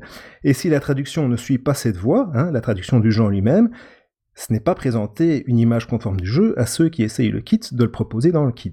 Surtout s'il dit que c'est euh, ce que proposent les jeux propulsés par l'apocalypse en général. Ça c'est là euh, on s'éloigne du tu vois s'il si, mettait un paragraphe en disant bon bah moi c'est comme ça que je fais et je vous conseille de faire pareil euh, là là c'est différent quoi. Exactement, c'est ce que c'est ce que j'allais dire, dire je vous propose ça parce que ça fonctionne bien mais ce n'est pas ce qui est proposé dans le jeu. Ok, impeccable, j'achète tout de suite. Dire Monster of the Week, ça fonctionne comme ça, euh, je m'étrangle. Euh, mais dire euh, tous les jeux proposés par l'Apocalypse fonctionnent comme ça, on raconte déjà cette connerie là-dessus pour, pour ne pas en rajouter. Moi, j'ai du mal.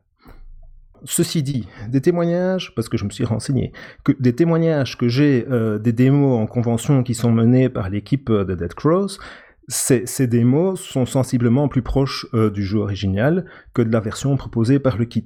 Et, c'est logique, si on part de l'idée que c'est quelque chose pour aider les débutants et que ceux qui font les démos euh, les font euh, et ont l'habitude de faire tourner le jeu, ils n'ont pas besoin de cette béquille, donc c'est parfaitement logique, juste moi je pense que c'est pas nécessaire.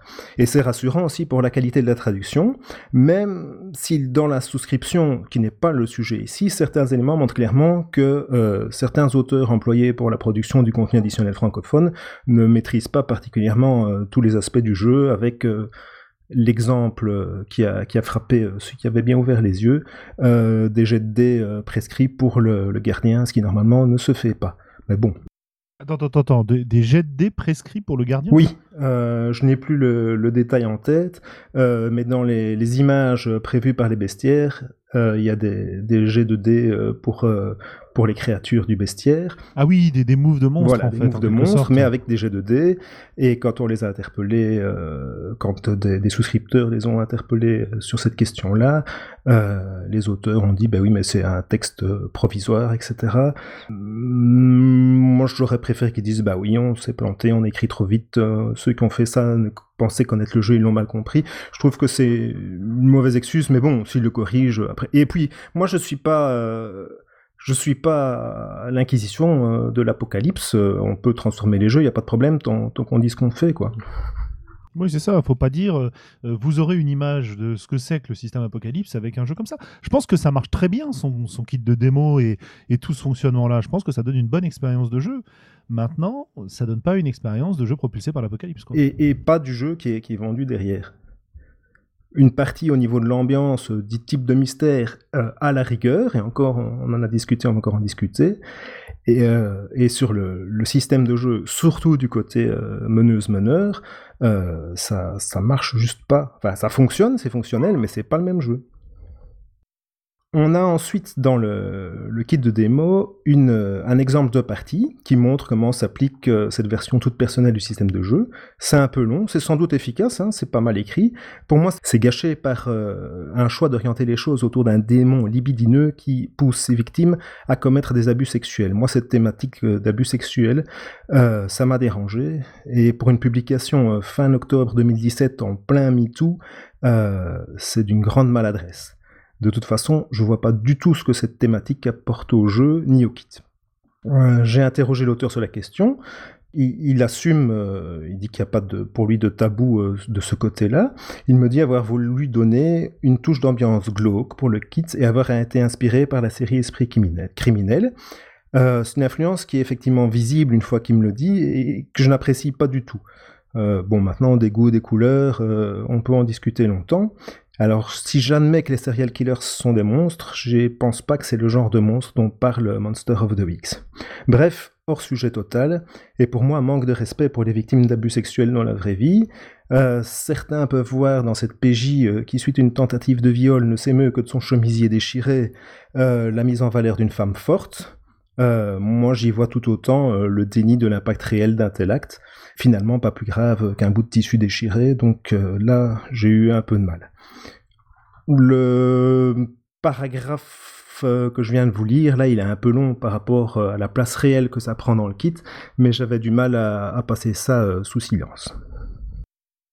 Et alors finalement, avant les fiches de, de résumé, qui elles-mêmes sont très bien faites aussi, vient le mystère de démonstration. Donc il est détaillé, didactique, et mais il souffre pour moi de plusieurs problèmes. Alors s'il présente d'abord les éléments habituels d'un mystère Monster of the Week, c'est en plus un scénario à scène scriptée traditionnel. Ce qui est de nouveau tout à fait contraire à l'esprit du jeu original, mais cette fois, et ça c'est bien, cette déviation est signalée. Il y a aussi pour moi des incohérences dans, l'ambiance. Euh, les exemples sont plutôt gritty et le scénario a une ambiance qui flirte avec le burlesque jusque dans ses choix musicaux, vu qu'il y a des recommandations pour illustrer les différentes scènes. L'interprétation des actions, donc euh, bonne idée, on va dire, ben, quand les joueurs voudront faire ça, ben, ce sera tel type de jet, et voici comment ça t'interprète pour des jets euh, d'enquête ou d'agir sous la pression. Mais euh, les exemples de comment interpréter ces résultats d'action ne respectent pas les règles et ne correspondent plus à du dirigisme caché dans les jets de dés et à des tests de passe-fail traditionnels question euh, sur les illustrations, parce que tu parles de l'ambiance du kit qui est beaucoup plus, enfin qui est assez différente de ce que moi j'avais expérimenté dans le jeu. Euh, les illustrations du jeu américain sont, euh, alors dans la première version, elles sont absolument horribles. Dans la deuxième version, celle de Evil Hat Productions, elles sont bien, bien meilleures à mon avis mais euh, elles ont un côté un peu euh, déglingué, un peu foutraque, un peu étrange, avec cet être divin qui a quatre bras, etc. etc. De ce que j'ai vu des illustrations euh, du produit français, notamment du bestiaire, elles sont superbes. Euh, mais elles sont vraiment très belles, mais elles sont dans une ambiance complètement différente, quoi. On, a, on est presque sur du Cthulhu euh, V7, etc. Dans le kit de démo, il y a un mélange de différentes ambiances et de différents styles de dessin, mais on reste quand même dans du euh, nous jouons des, des investigateurs d'une organisation officielle et un peu un peu gritty, un peu glauque. Mais je dois dire qu'à la lecture, euh, ça ne m'a pas dérangé. plutôt, je trouvais ça plutôt agréable comme illustration, euh, sans, sans, crier euh, à Léonard de Vinci. franchement, c'est bien. Ah oui, celles que j'ai vues sont très très belles. Hein. Ça, il n'y a, y a, aucun doute. Un dernier élément, et qui lui est plus anecdotique, anecdotique, le scénario est un hommage appuyé à Maxime Chatham. Certains éléments périphériques du mystère devront être trouvés dans un de ses romans, que je n'ai pas lu, donc je ne sais pas jouer euh, un certain PNJ, parce que je ne sais pas ce qu'il est censé dire. Attends, ils, te disent, euh, ce pour, pour interpréter ce PNJ, euh, référez-vous à tel bouquin Presque. Donc en fait, il y a... Bon, attention, fermez les oreilles, je vais spoiler. Le scénario tourne autour d'une araignée géante et des massacres qu'elle commet aux États-Unis. Et euh, un des policiers locaux euh, qui appelle l'équipe euh, sur place est fan absolu de Maxime Chatham. Et, là, j'ai un peu de mal parce que l'auteur a vraiment fait un effort pour faire couleur locale américaine, dénichant des, des, exemples de détails qui font vrai, comme les équipes sportives, les traditions culinaires, etc. Et les PNJ sont bien décrits, ils sont, ils sont savoureux. Mais à des fans absolus de Maxime Chatham aux USA, ça doit pas courir les rues, surtout parmi les policiers sans doute.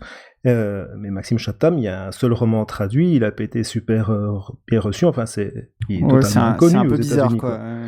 Euh, donc moi, ça, ça, avec l'ambiance un peu, un peu foutraque, un peu potache du scénario, je, je, je, cherche la cohérence là et j'ai un peu de mal à la trouver. Je suis certain qu'on peut en faire quelque chose de bien avec un tout petit peu euh, d'effort, mais je trouve ça juste dommage que ça soit pas un, petit peu plus fini.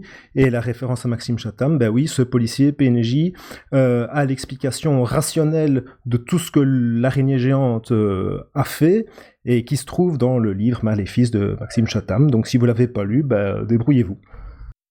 Oui, enfin ça reste un clin d'œil un peu sympa vers un auteur français. Bon, il n'y a pas, il a pas mort d'homme pour moi là-dessus. Non, non, il y a tu pas peux tout à fait virer cet aspect-là. euh, tu peux virer cet aspect-là euh, sans perdre grand-chose, à mon avis, si tu connais pas le, le sujet, quoi. Mais je trouve dommage que ça soit pas euh, pour un kit démo un peu plus prêt à l'emploi, qui est euh, ce ah bah zut, il faut que j'aille relire Maléfice pour savoir ce que le PNJ va dire, quoi.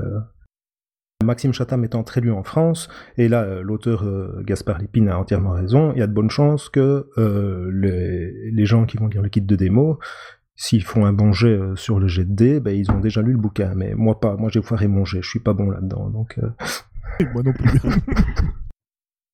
Donc au final, je- comme vous l'avez bien entendu, je suis pas satisfait du tout par le kit. Non pas qu'il soit totalement mauvais dans l'absolu, pas du tout, je vais pas dire ça, mais dans le fait que ses thèmes, son ambiance et ses règles, il donne pour moi une image euh, biaisée du jeu original, avec juste quelques maladresses, mais c'est surtout le fait que ça correspond pas pour moi. Et en- dehors de ces aspects euh, graphiques, il est pas particulièrement bien fini, un peu plus de temps de travail, moi je trouve qu'il aurait fait du bien. Ce serait un one-shot indépendant acceptable, une espèce de, de sous-channel fear, mais c'est un kit de démo médiocre. Pour finir sur une note plus positive, quand même, lors de nos échanges, Quentin Forestier a souligné l'effet euh, cadeau souvenir ou carte de visite en convention. Le visiteur qui repart avec un kit euh, de démo, il repart avec un cadeau, un jeu gratuit, c'est un visiteur heureux. Donc moi ce que je vous dis c'est allez télécharger les kits de démo de la couvée de Monster of the Week, vous aurez deux one-shots, et embarquez les kits de démo et le matériel mis à disposition pour Freepon et Libreté, et vous aurez de jeux plus costauds. Moi je trouve ça bien. bah carrément, oui. Non, et puis comme tu dis, euh, le, le fait que euh, on puisse se, se faire un avis euh, par nous-mêmes est, est aussi tout à, tout à l'honneur de, de, de l'auteur du jeu et de son, et de son éditeur. C'est bourré de bonnes intentions, c'est juste dommage que ça respecte pas que ça respecte pas un peu plus le, jeu original. Et en fait, j'aurais rien contre le fait que Dead Cross fasse un jeu euh, dérivé de Monster of the Week, euh, qui n'a rien à voir. euh, Ce serait même chouette un peu de création. C'est juste, euh, faut pas dire que c'est de la traduction. Alors, je pense que ce qu'ils font, c'est une vraie traduction. hein. Quand on voit les, fiches de personnages, etc., elles sont bien elles sont bien traduites, c'est bien fait, c'est bien résumé, tout ça. Mais le kit de démo, il ne donne pas juste, il donne juste pas la bonne image. Ouais, ouais. C'est c'est assez rigolo parce que euh, on parlait de ça à propos des, des podcasts de Volsung et des podcasts de d'autres podcasts d'actual play qu'on peut entendre qui donnent une image du jeu qui est un peu faussée quoi puisque on coupe les silences on fait du montage et, et ça a été reproché aussi à Volsung d'après ce que, ce que tu disais comme au départ euh, ou Garard, je ne sais plus qui le disait d'ailleurs, mais, mais c'est rigolo quoi. Euh, on donne une image du jeu pour vous donner envie aux gens de se plonger dans le jeu, une image qui est peut-être un peu faussée, voire très faussée. Dans le cadre du kit du démo, ça passe pas du tout. Dans le cadre euh, de l'actual play, euh, à partir du moment où on le dit, on peut écarter ça un peu d'un revers de la main. Je, trouve que c'est assez rigolo comme différence de traitement. Je, fais la même. hein. Je suis tout à fait. euh, si je souligne ce point-là, c'est pas pour, pour accuser qui que ce soit. C'est parce que moi, c'est un réflexe que j'ai aussi. C'est assez surprenant. Mais ce qu'il y a, c'est que le but du kit de démo, c'est de donner l'image du jeu, quoi. Ah ouais. L'actuel play, à moins qu'on dise, euh, ben, venez écouter notre actuel play, c'est lui qui va nous montrer ce qu'est le jeu. Euh, bah, si on ne dit pas ça, on ne s'engage pas. Surtout qu'on sait que les rôlistes ont tendance à, à dévier grandement les jeux. Mm, mm, mm. Et euh, par rapport aux actuels plays et par rapport au kit de démo, ce que les auteurs euh, me disent avec beaucoup de justesse, c'est que une partie de démo, bah, ça va être filtré d'abord par la, subjectivité des joueuses qui sont euh, sur place, et puis par la subjecti- subjectivité de l'auditeur. Mais il va pas avoir du tout la même expérience que s'il joue lui-même au jeu, où il pourra faire de tout autre choix, explorer d'autres directions. Ça, je trouve ça euh, très juste. Et je suis convaincu que c'est super dur de faire un bon kit de démo. Et quand je discute avec les auteurs, ils disent euh, Bah oui, ça m'arrive en convention, euh, je m'embarque euh, dans une mauvaise voie parce que ça me plaisait à ce moment-là, et au final, je donne pas une image du jeu qui est ce que le jeu est, et, c'est l'auteur du jeu quoi qui dit ça, donc c'est difficile. Ça, il n'y a, pas de- a pas de doute. Mais quand on fait euh, une souscription, bah, je pense qu'il faut, euh, faut se donner un peu les moyens euh, de, de faire ça euh, correctement. C'est un, peu exagéré, mais à mon avis, ils auraient pris euh, trois semaines de plus euh, pour polir le truc, ça aurait été beaucoup mieux. Quoi. Mm, mm, mm. Ouais, absolument. Je confirme la difficulté de le faire. Moi, j'ai j'ai un jeu qui joue en campagne que j'ai fait tester plusieurs fois en convention, en one shot, et ça a été très très compliqué de trouver un moyen de créer un one shot qui donne pas une image du jeu complètement différente de ce que serait le jeu en campagne, quoi. Et du coup, euh, je ne peux que euh, ressentir beaucoup de compassion et en tout cas euh, de relation avec. Surtout, surtout dans le cadre d'un jeu, d'un jeu PBTA, puisque je sais que, par exemple, c'est ce qui avait été reproché au kit de démo de Libreté, c'est-à-dire d'avoir un scénario euh, avoir un scénario pour un, pour un jeu euh, PBTA, ça, ça, peut être mal vu, euh, notamment par les, par les, les, les, plus, comment dire, les plus, les plus rigoureux fans du, du genre, quoi. Mais bon, ça c'est ça. Voilà, allez, là je t'ai filé, Julien. Je pense ton prochain sujet pour les pour les voix d'Altarid, tu peux le, le, rajouter dans ton dans ton générateur. Ouais, ouais, je le rajoute. Il euh, faudra faire 44 euh, pour toi. en tout cas, euh, bah merci euh, Garde pour ce, tour d'horizon très complet. Puis c'est chouette que tu aies, pu avoir la, parole des, des, auteurs sur, sur le sujet. Mais comme je, je, vois que ça a pas mal énervé ton chien, cette, cette chronique, on va, on va tout de suite conclure. Euh, on va conclure en parlant euh, donc de euh, nos lectures du moment. donc voilà, qu'est-ce que qu'est-ce qu'on lit, dans quoi on s'immerge en ce moment? Bah, En commençant, on va faire le même ordre que, celui des chroniques. Donc Julien, toi tu, lis quoi en ce moment ou tu as lu quoi dernièrement? Alors en, jeu de rôle, on va, se, on va se limiter un peu à ça. En jeu de rôle, j'ai trois, trois bouquins sur lesquels je suis en ce moment.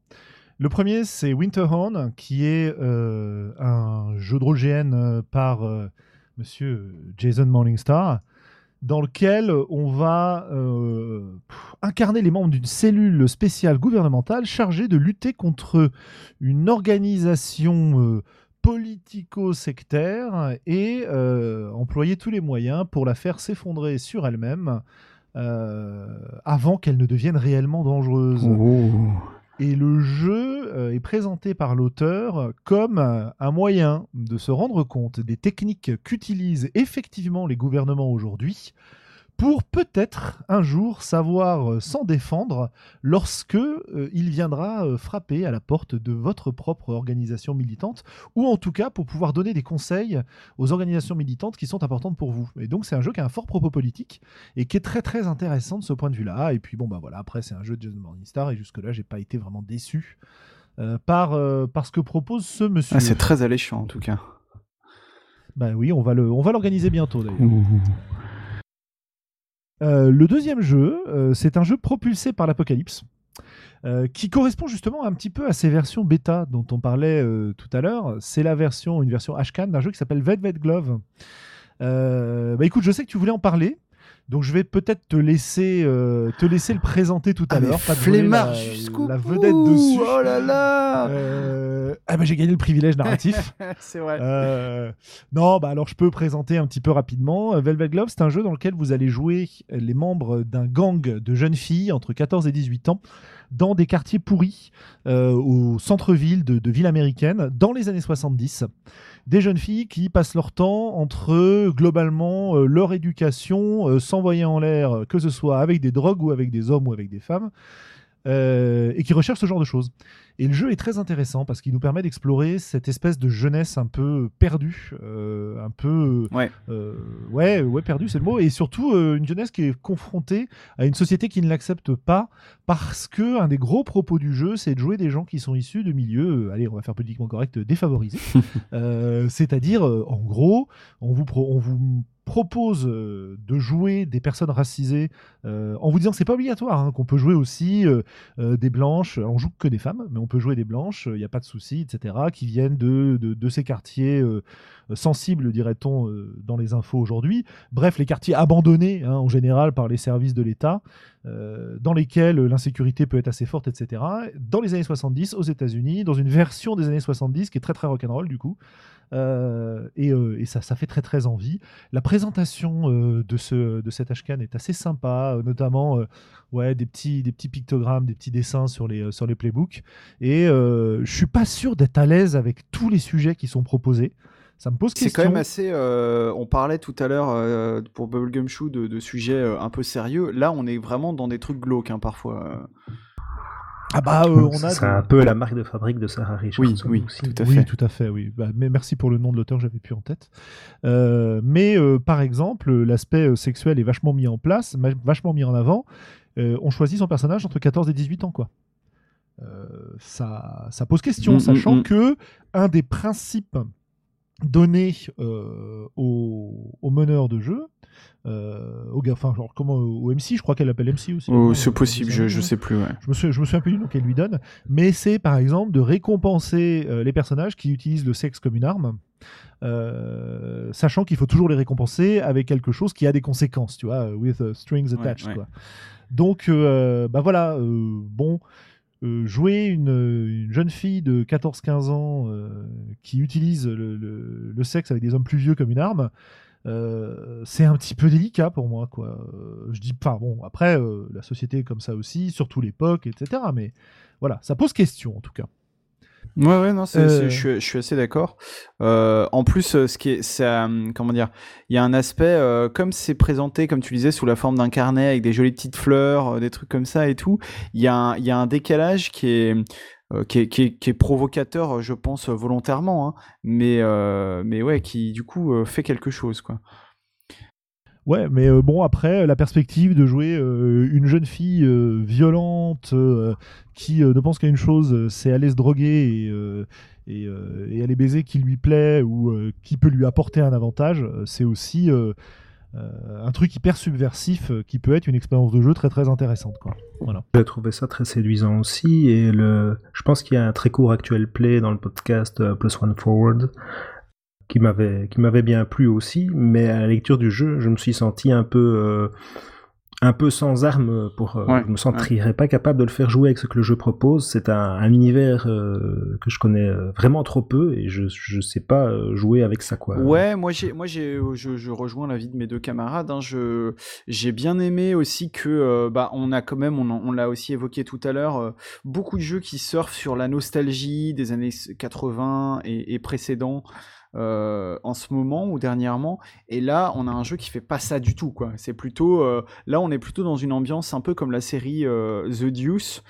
C'est-à-dire ouais on vous montre quelque chose qui se passe dans ces années là euh, mais c'est pas pour le comment euh, c'est pas On va pas le ouais glorifier. c'est c'est pas glorifié c'est euh, non c'est au contraire même c'était euh, rappelez-vous que c'était quand même assez glauque quoi Euh, le côté de ne pas avoir d'armes, oui, je t'interromps, je suis désolé. le côté de pas avoir d'armes pour, euh, pour maîtriser ce jeu ou le proposer, moi, me pose pas tellement de problèmes parce que finalement, ces jeunes filles, beaucoup n'ont pas d'armes face à ça.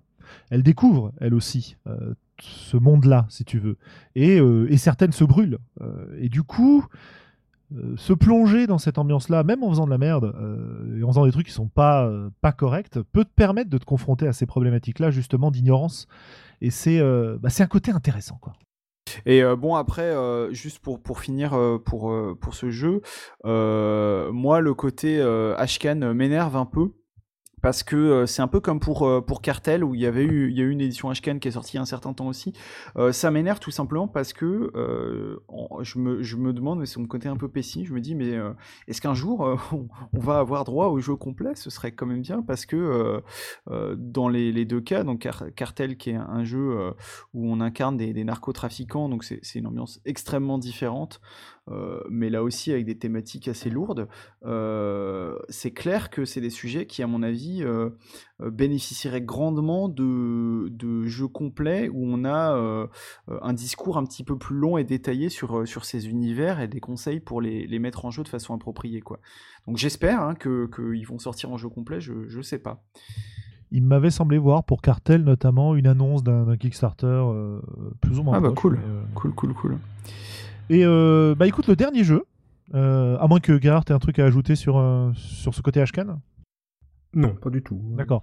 Le dernier jeu, ou plutôt système de jeu que je, je suis en train de regarder, c'est le système Genesis. Alors le système Genesis, qu'est-ce que c'est? C'est le système de Fantasy Flight Games qui va motoriser les nouveaux Star Wars et notamment qui est dérivé du, du Warhammer euh, V3 euh, et donc de alors c'est quoi c'est euh, aux confins de l'Empire, euh, l'âge de la rébellion et euh, j'ai oublié le nom du dernier euh, qui permet de jouer des Jedi. Et donc ils ont sorti un système générique qui s'appelle Genesis, qui permet justement de, bah, de, de, jouer dans différents contextes euh, avec des espèces de, règles adaptées de ces trucs-là, avec leurs dés spéciaux, etc. etc.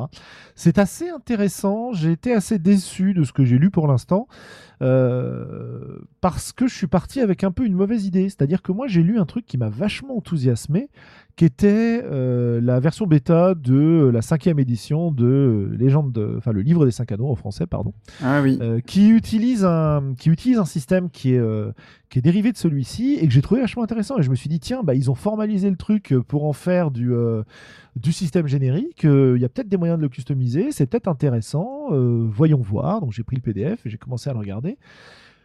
Pour l'instant, il y a des y a des choses qui sont assez intéressantes, d'autres qui me, qui me parlent moins, mais j'ai fait juste que le, feuilleter un peu. Hein. Je l'ai pris il y a deux jours, je crois, un truc comme ça. Euh, du coup, euh, du coup, c'est trop copier-coller de Star Wars pour moi. Euh, c'est logique, hein, c'est le système qui le motorise. Mais je trouve que si ça se prête bien à Star Wars, je suis pas sûr que ça se prête bien à d'autres d'autres jeux quoi. Donc j'attends un peu de, euh, voir, euh, ce que ça va donner euh, un peu plus dans le détail quoi. Mais, pour l'instant, je suis un peu dubitatif. Bon, je suis toujours un peu dubitatif face au système générique, faut bien le dire. Hein.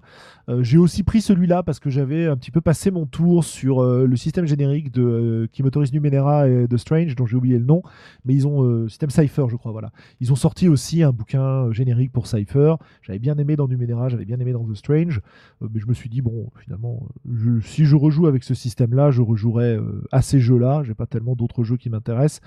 Là, je me suis dit, bon, L5R, il est en bêta, euh, le temps qu'il sorte, ça c'est sorti, peut-être que j'aurai des pistes intéressantes pour voir ce que je peux en faire euh, dans, un côté un peu plus tradi, parce que je trouve ça toujours très intéressant de regarder le, les jeux traditionnels. Moi, j'aime bien toujours y jouer, il hein. n'y a, pas de, pas de souci de ce point de vue-là. Euh, et de voir comment ils intègrent certaines mécaniques qui sont un petit peu moins habituelles. Bon, à voir, à voir. Pour l'instant, ça reste une lecture un peu dubitative, quoi. Et puis ça fait euh, plein plein de pages, euh, plein de côtés techniques, euh, des descriptions limite liste de sorts, des grosses listes d'équipements, enfin voilà quoi. Donc ça, ça me plaît pas spécialement à lire. Mais bah, on verra, on verra. Ok. Bah moi, au niveau de mes lectures, j'ai bon bah donc Velvet Glove hein, dont on a déjà parlé. Euh, et puis euh, dans le, les quelques jeux de rôle que j'ai lus euh, récemment j'en ai lu pas mal mais il y en a un en particulier qui a retenu mon attention c'est Sot euh, dont on m'avait dit euh, le plus grand bien et dont d'ailleurs il existe un, actual play sur, euh, sur 2D6 plus cool. J'y ai jeté un œil suite à la petite controverse qu'il y a eu sur la couverture de Cabal, le prochain jeu des éditions du troisième œil, ex Game Foo, ex Pulp Fever, dont on avait déjà parlé à, l'antenne. mais, mais donc, ouais, Cabal, qui, qui je sais plus qui dans une discussion dit Ah, mais de toute façon, Sot fait fait, ça en mieux. Et puis SOT, c'est un jeu sans dés. Alors moi, tout de suite, mon, côté euh, narrativo-végan, c'est illuminé. Et je suis allé, euh, du coup, jeter un œil. Et euh, c'est effectivement assez chouette. donc c'est en effet un jeu qui se joue sans dés, mais qui se joue avec un MJ, dans lequel on joue des cultistes qui euh, donc adorent une divinité impie qui s'appelle Sot, et leur but c'est de compléter euh, une série de rituels pour faire venir ce dieu sur Terre, tout en restant euh, discret, donc c'est-à-dire en essayant de continuer à vivre leur vie quotidienne du mieux qu'ils peuvent, en évitant ou en, comment dire, en s'occupant des, des investigateurs et des enquêteurs qui peuvent arriver sur leurs traces. Euh, donc c'est un peu l'inverse hein, euh, d'un jeu de l'appel de Cthulhu par exemple. Et euh, qui dit incarner des cultistes dit ambiance assez glauque, euh, puisqu'on parle quand même de sacrifice humain, de tuer des gens pour rester discret, etc. et surtout, la, mécanique de jeu va pousser un petit peu automatiquement, mais je crois que c'est complètement assumé par le jeu et, et explicité, vers une fin tragico-horrible, euh, que ce soit pour les cultistes ou euh, pour euh, le monde en général, s'ils arrivent à invoquer leur, leur dieu impie. ce qui est sûr, c'est que tout le monde va, va, va pas y rester indemne, y compris chez les PJ. Il y a un, système d'attrition qui est quand même assez, assez fort, quoi. donc il faut aimer, hein, il faut aimer l'ambiance glauque, il faut aimer la, proposition de jeu, etc.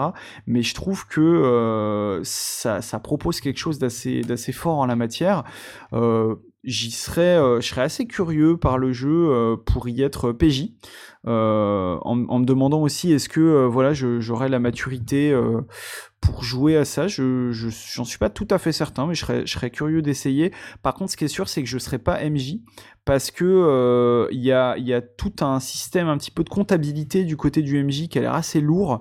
Il y a notamment un système de points de suspicion que euh, en fait les PNJ peuvent acquérir envers les, PJ.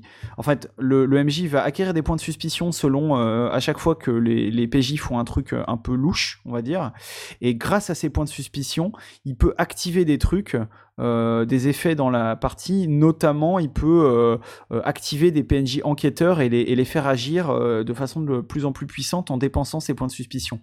Mais le truc, c'est que ça veut dire que à chaque action que font les PJ, il va falloir que tu te dises bon, alors est-ce que ça vaut un point de suspicion, est-ce que ça vaut deux, etc. Donc c'est pas forcément très évident à mon avis pour le MJ de, gérer ça, quoi. Sans parler du côté glauque, etc., qui est pas forcément non plus facile à gérer, quoi. Ouais, j'allais dire ça, est quand même assez hardcore dans ce qu'il propose notamment quand on entend les, les actual play euh, proposés euh, chez Volsung. Il y a des moments qui sont euh, à un niveau de malaise, de, de, côté un peu malsain, qui est quand même bien au-delà de, de, la couverture de Cabal.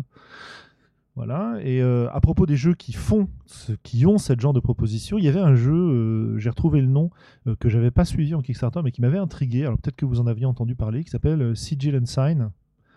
Je sais pas si vous connaissez ça. Non, ça me dit rien. Rien du tout.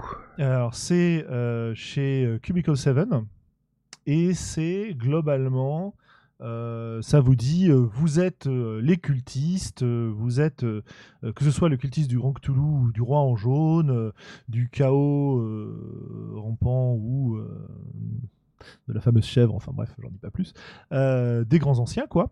Et euh, vous êtes vraiment les, euh, les outsiders, les cultistes qui ont commencé éventuellement à muter, qui servent le mythe, en fait. Vous faites partie du mythe, quoi. Mmh. C'est un financement qui est censé arriver, d'après ce que je vois sur leur Kickstarter, en mars 2018. Euh, qui a rassemblé, c'est un jeu anglais qui a rassemblé, bah donc Cubicle 7, qui a rassemblé 76 000 livres et à peu près 870 contributeurs. Et donc euh, voilà, je l'avais, je l'avais repéré, je l'avais pas pris. Je me demande bien ce que ça va donner ça, mais c'est rigolo parce que ça donne une certaine tendance de vouloir jouer ce côté méchant. C'est intéressant. Ouais, tout à fait. J'ai, l'impression que c'est, peut-être la prochaine tendance après jouer des ados. on verra. Ouais, ben, ben, merci en tout cas pour le, titre, je, note du coup. Et, toi, Gart, euh, tes lectures du moment? Côté jeu de rôle, euh, j'ai jeté un coup d'œil euh, sur la bêta de, de Culte. donc c'est le premier tiers du bouquin en bêta, c'est le guide des joueurs, on va dire. J'ai rien vu qui m'a vraiment fait forte impression, ni en bien ni en mal. Je suis bon, j'attends la suite c'est du propulsé par l'apocalypse euh, neutralisé à la sauce traditionnelle. Euh, ça ne me surprend pas étant donné le fou lancement, mais euh, voilà, on va, on va voir. J'ai lu Cthulhu Dark de eh Graham Charm dont on a déjà dit le plus grand bien. Voilà, mais c'est le jeu qui passe de 2 pages à 200 pages, donc c'est intéressant d'observer l'évolution. Je pense que je vous en parlerai prochainement. Hors jeu de rôle, je relis et lis euh, parce que c'est un ensemble de trois livres que j'ai acheté en bundle et j'avais déjà lu les deux premiers, euh, les ouvrages euh, d'un monsieur qui s'appelle Dan Ariely qui est euh, professeur de psychologie et euh, d'économie euh, comportementale.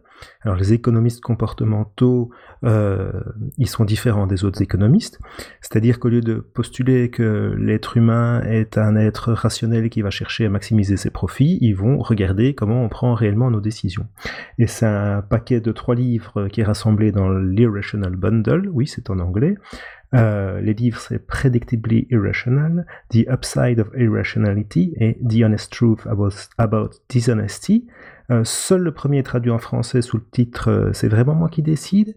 et ça parle de tous nos biais cognitifs et de la manière dont ça nous affecte quand on prend des décisions.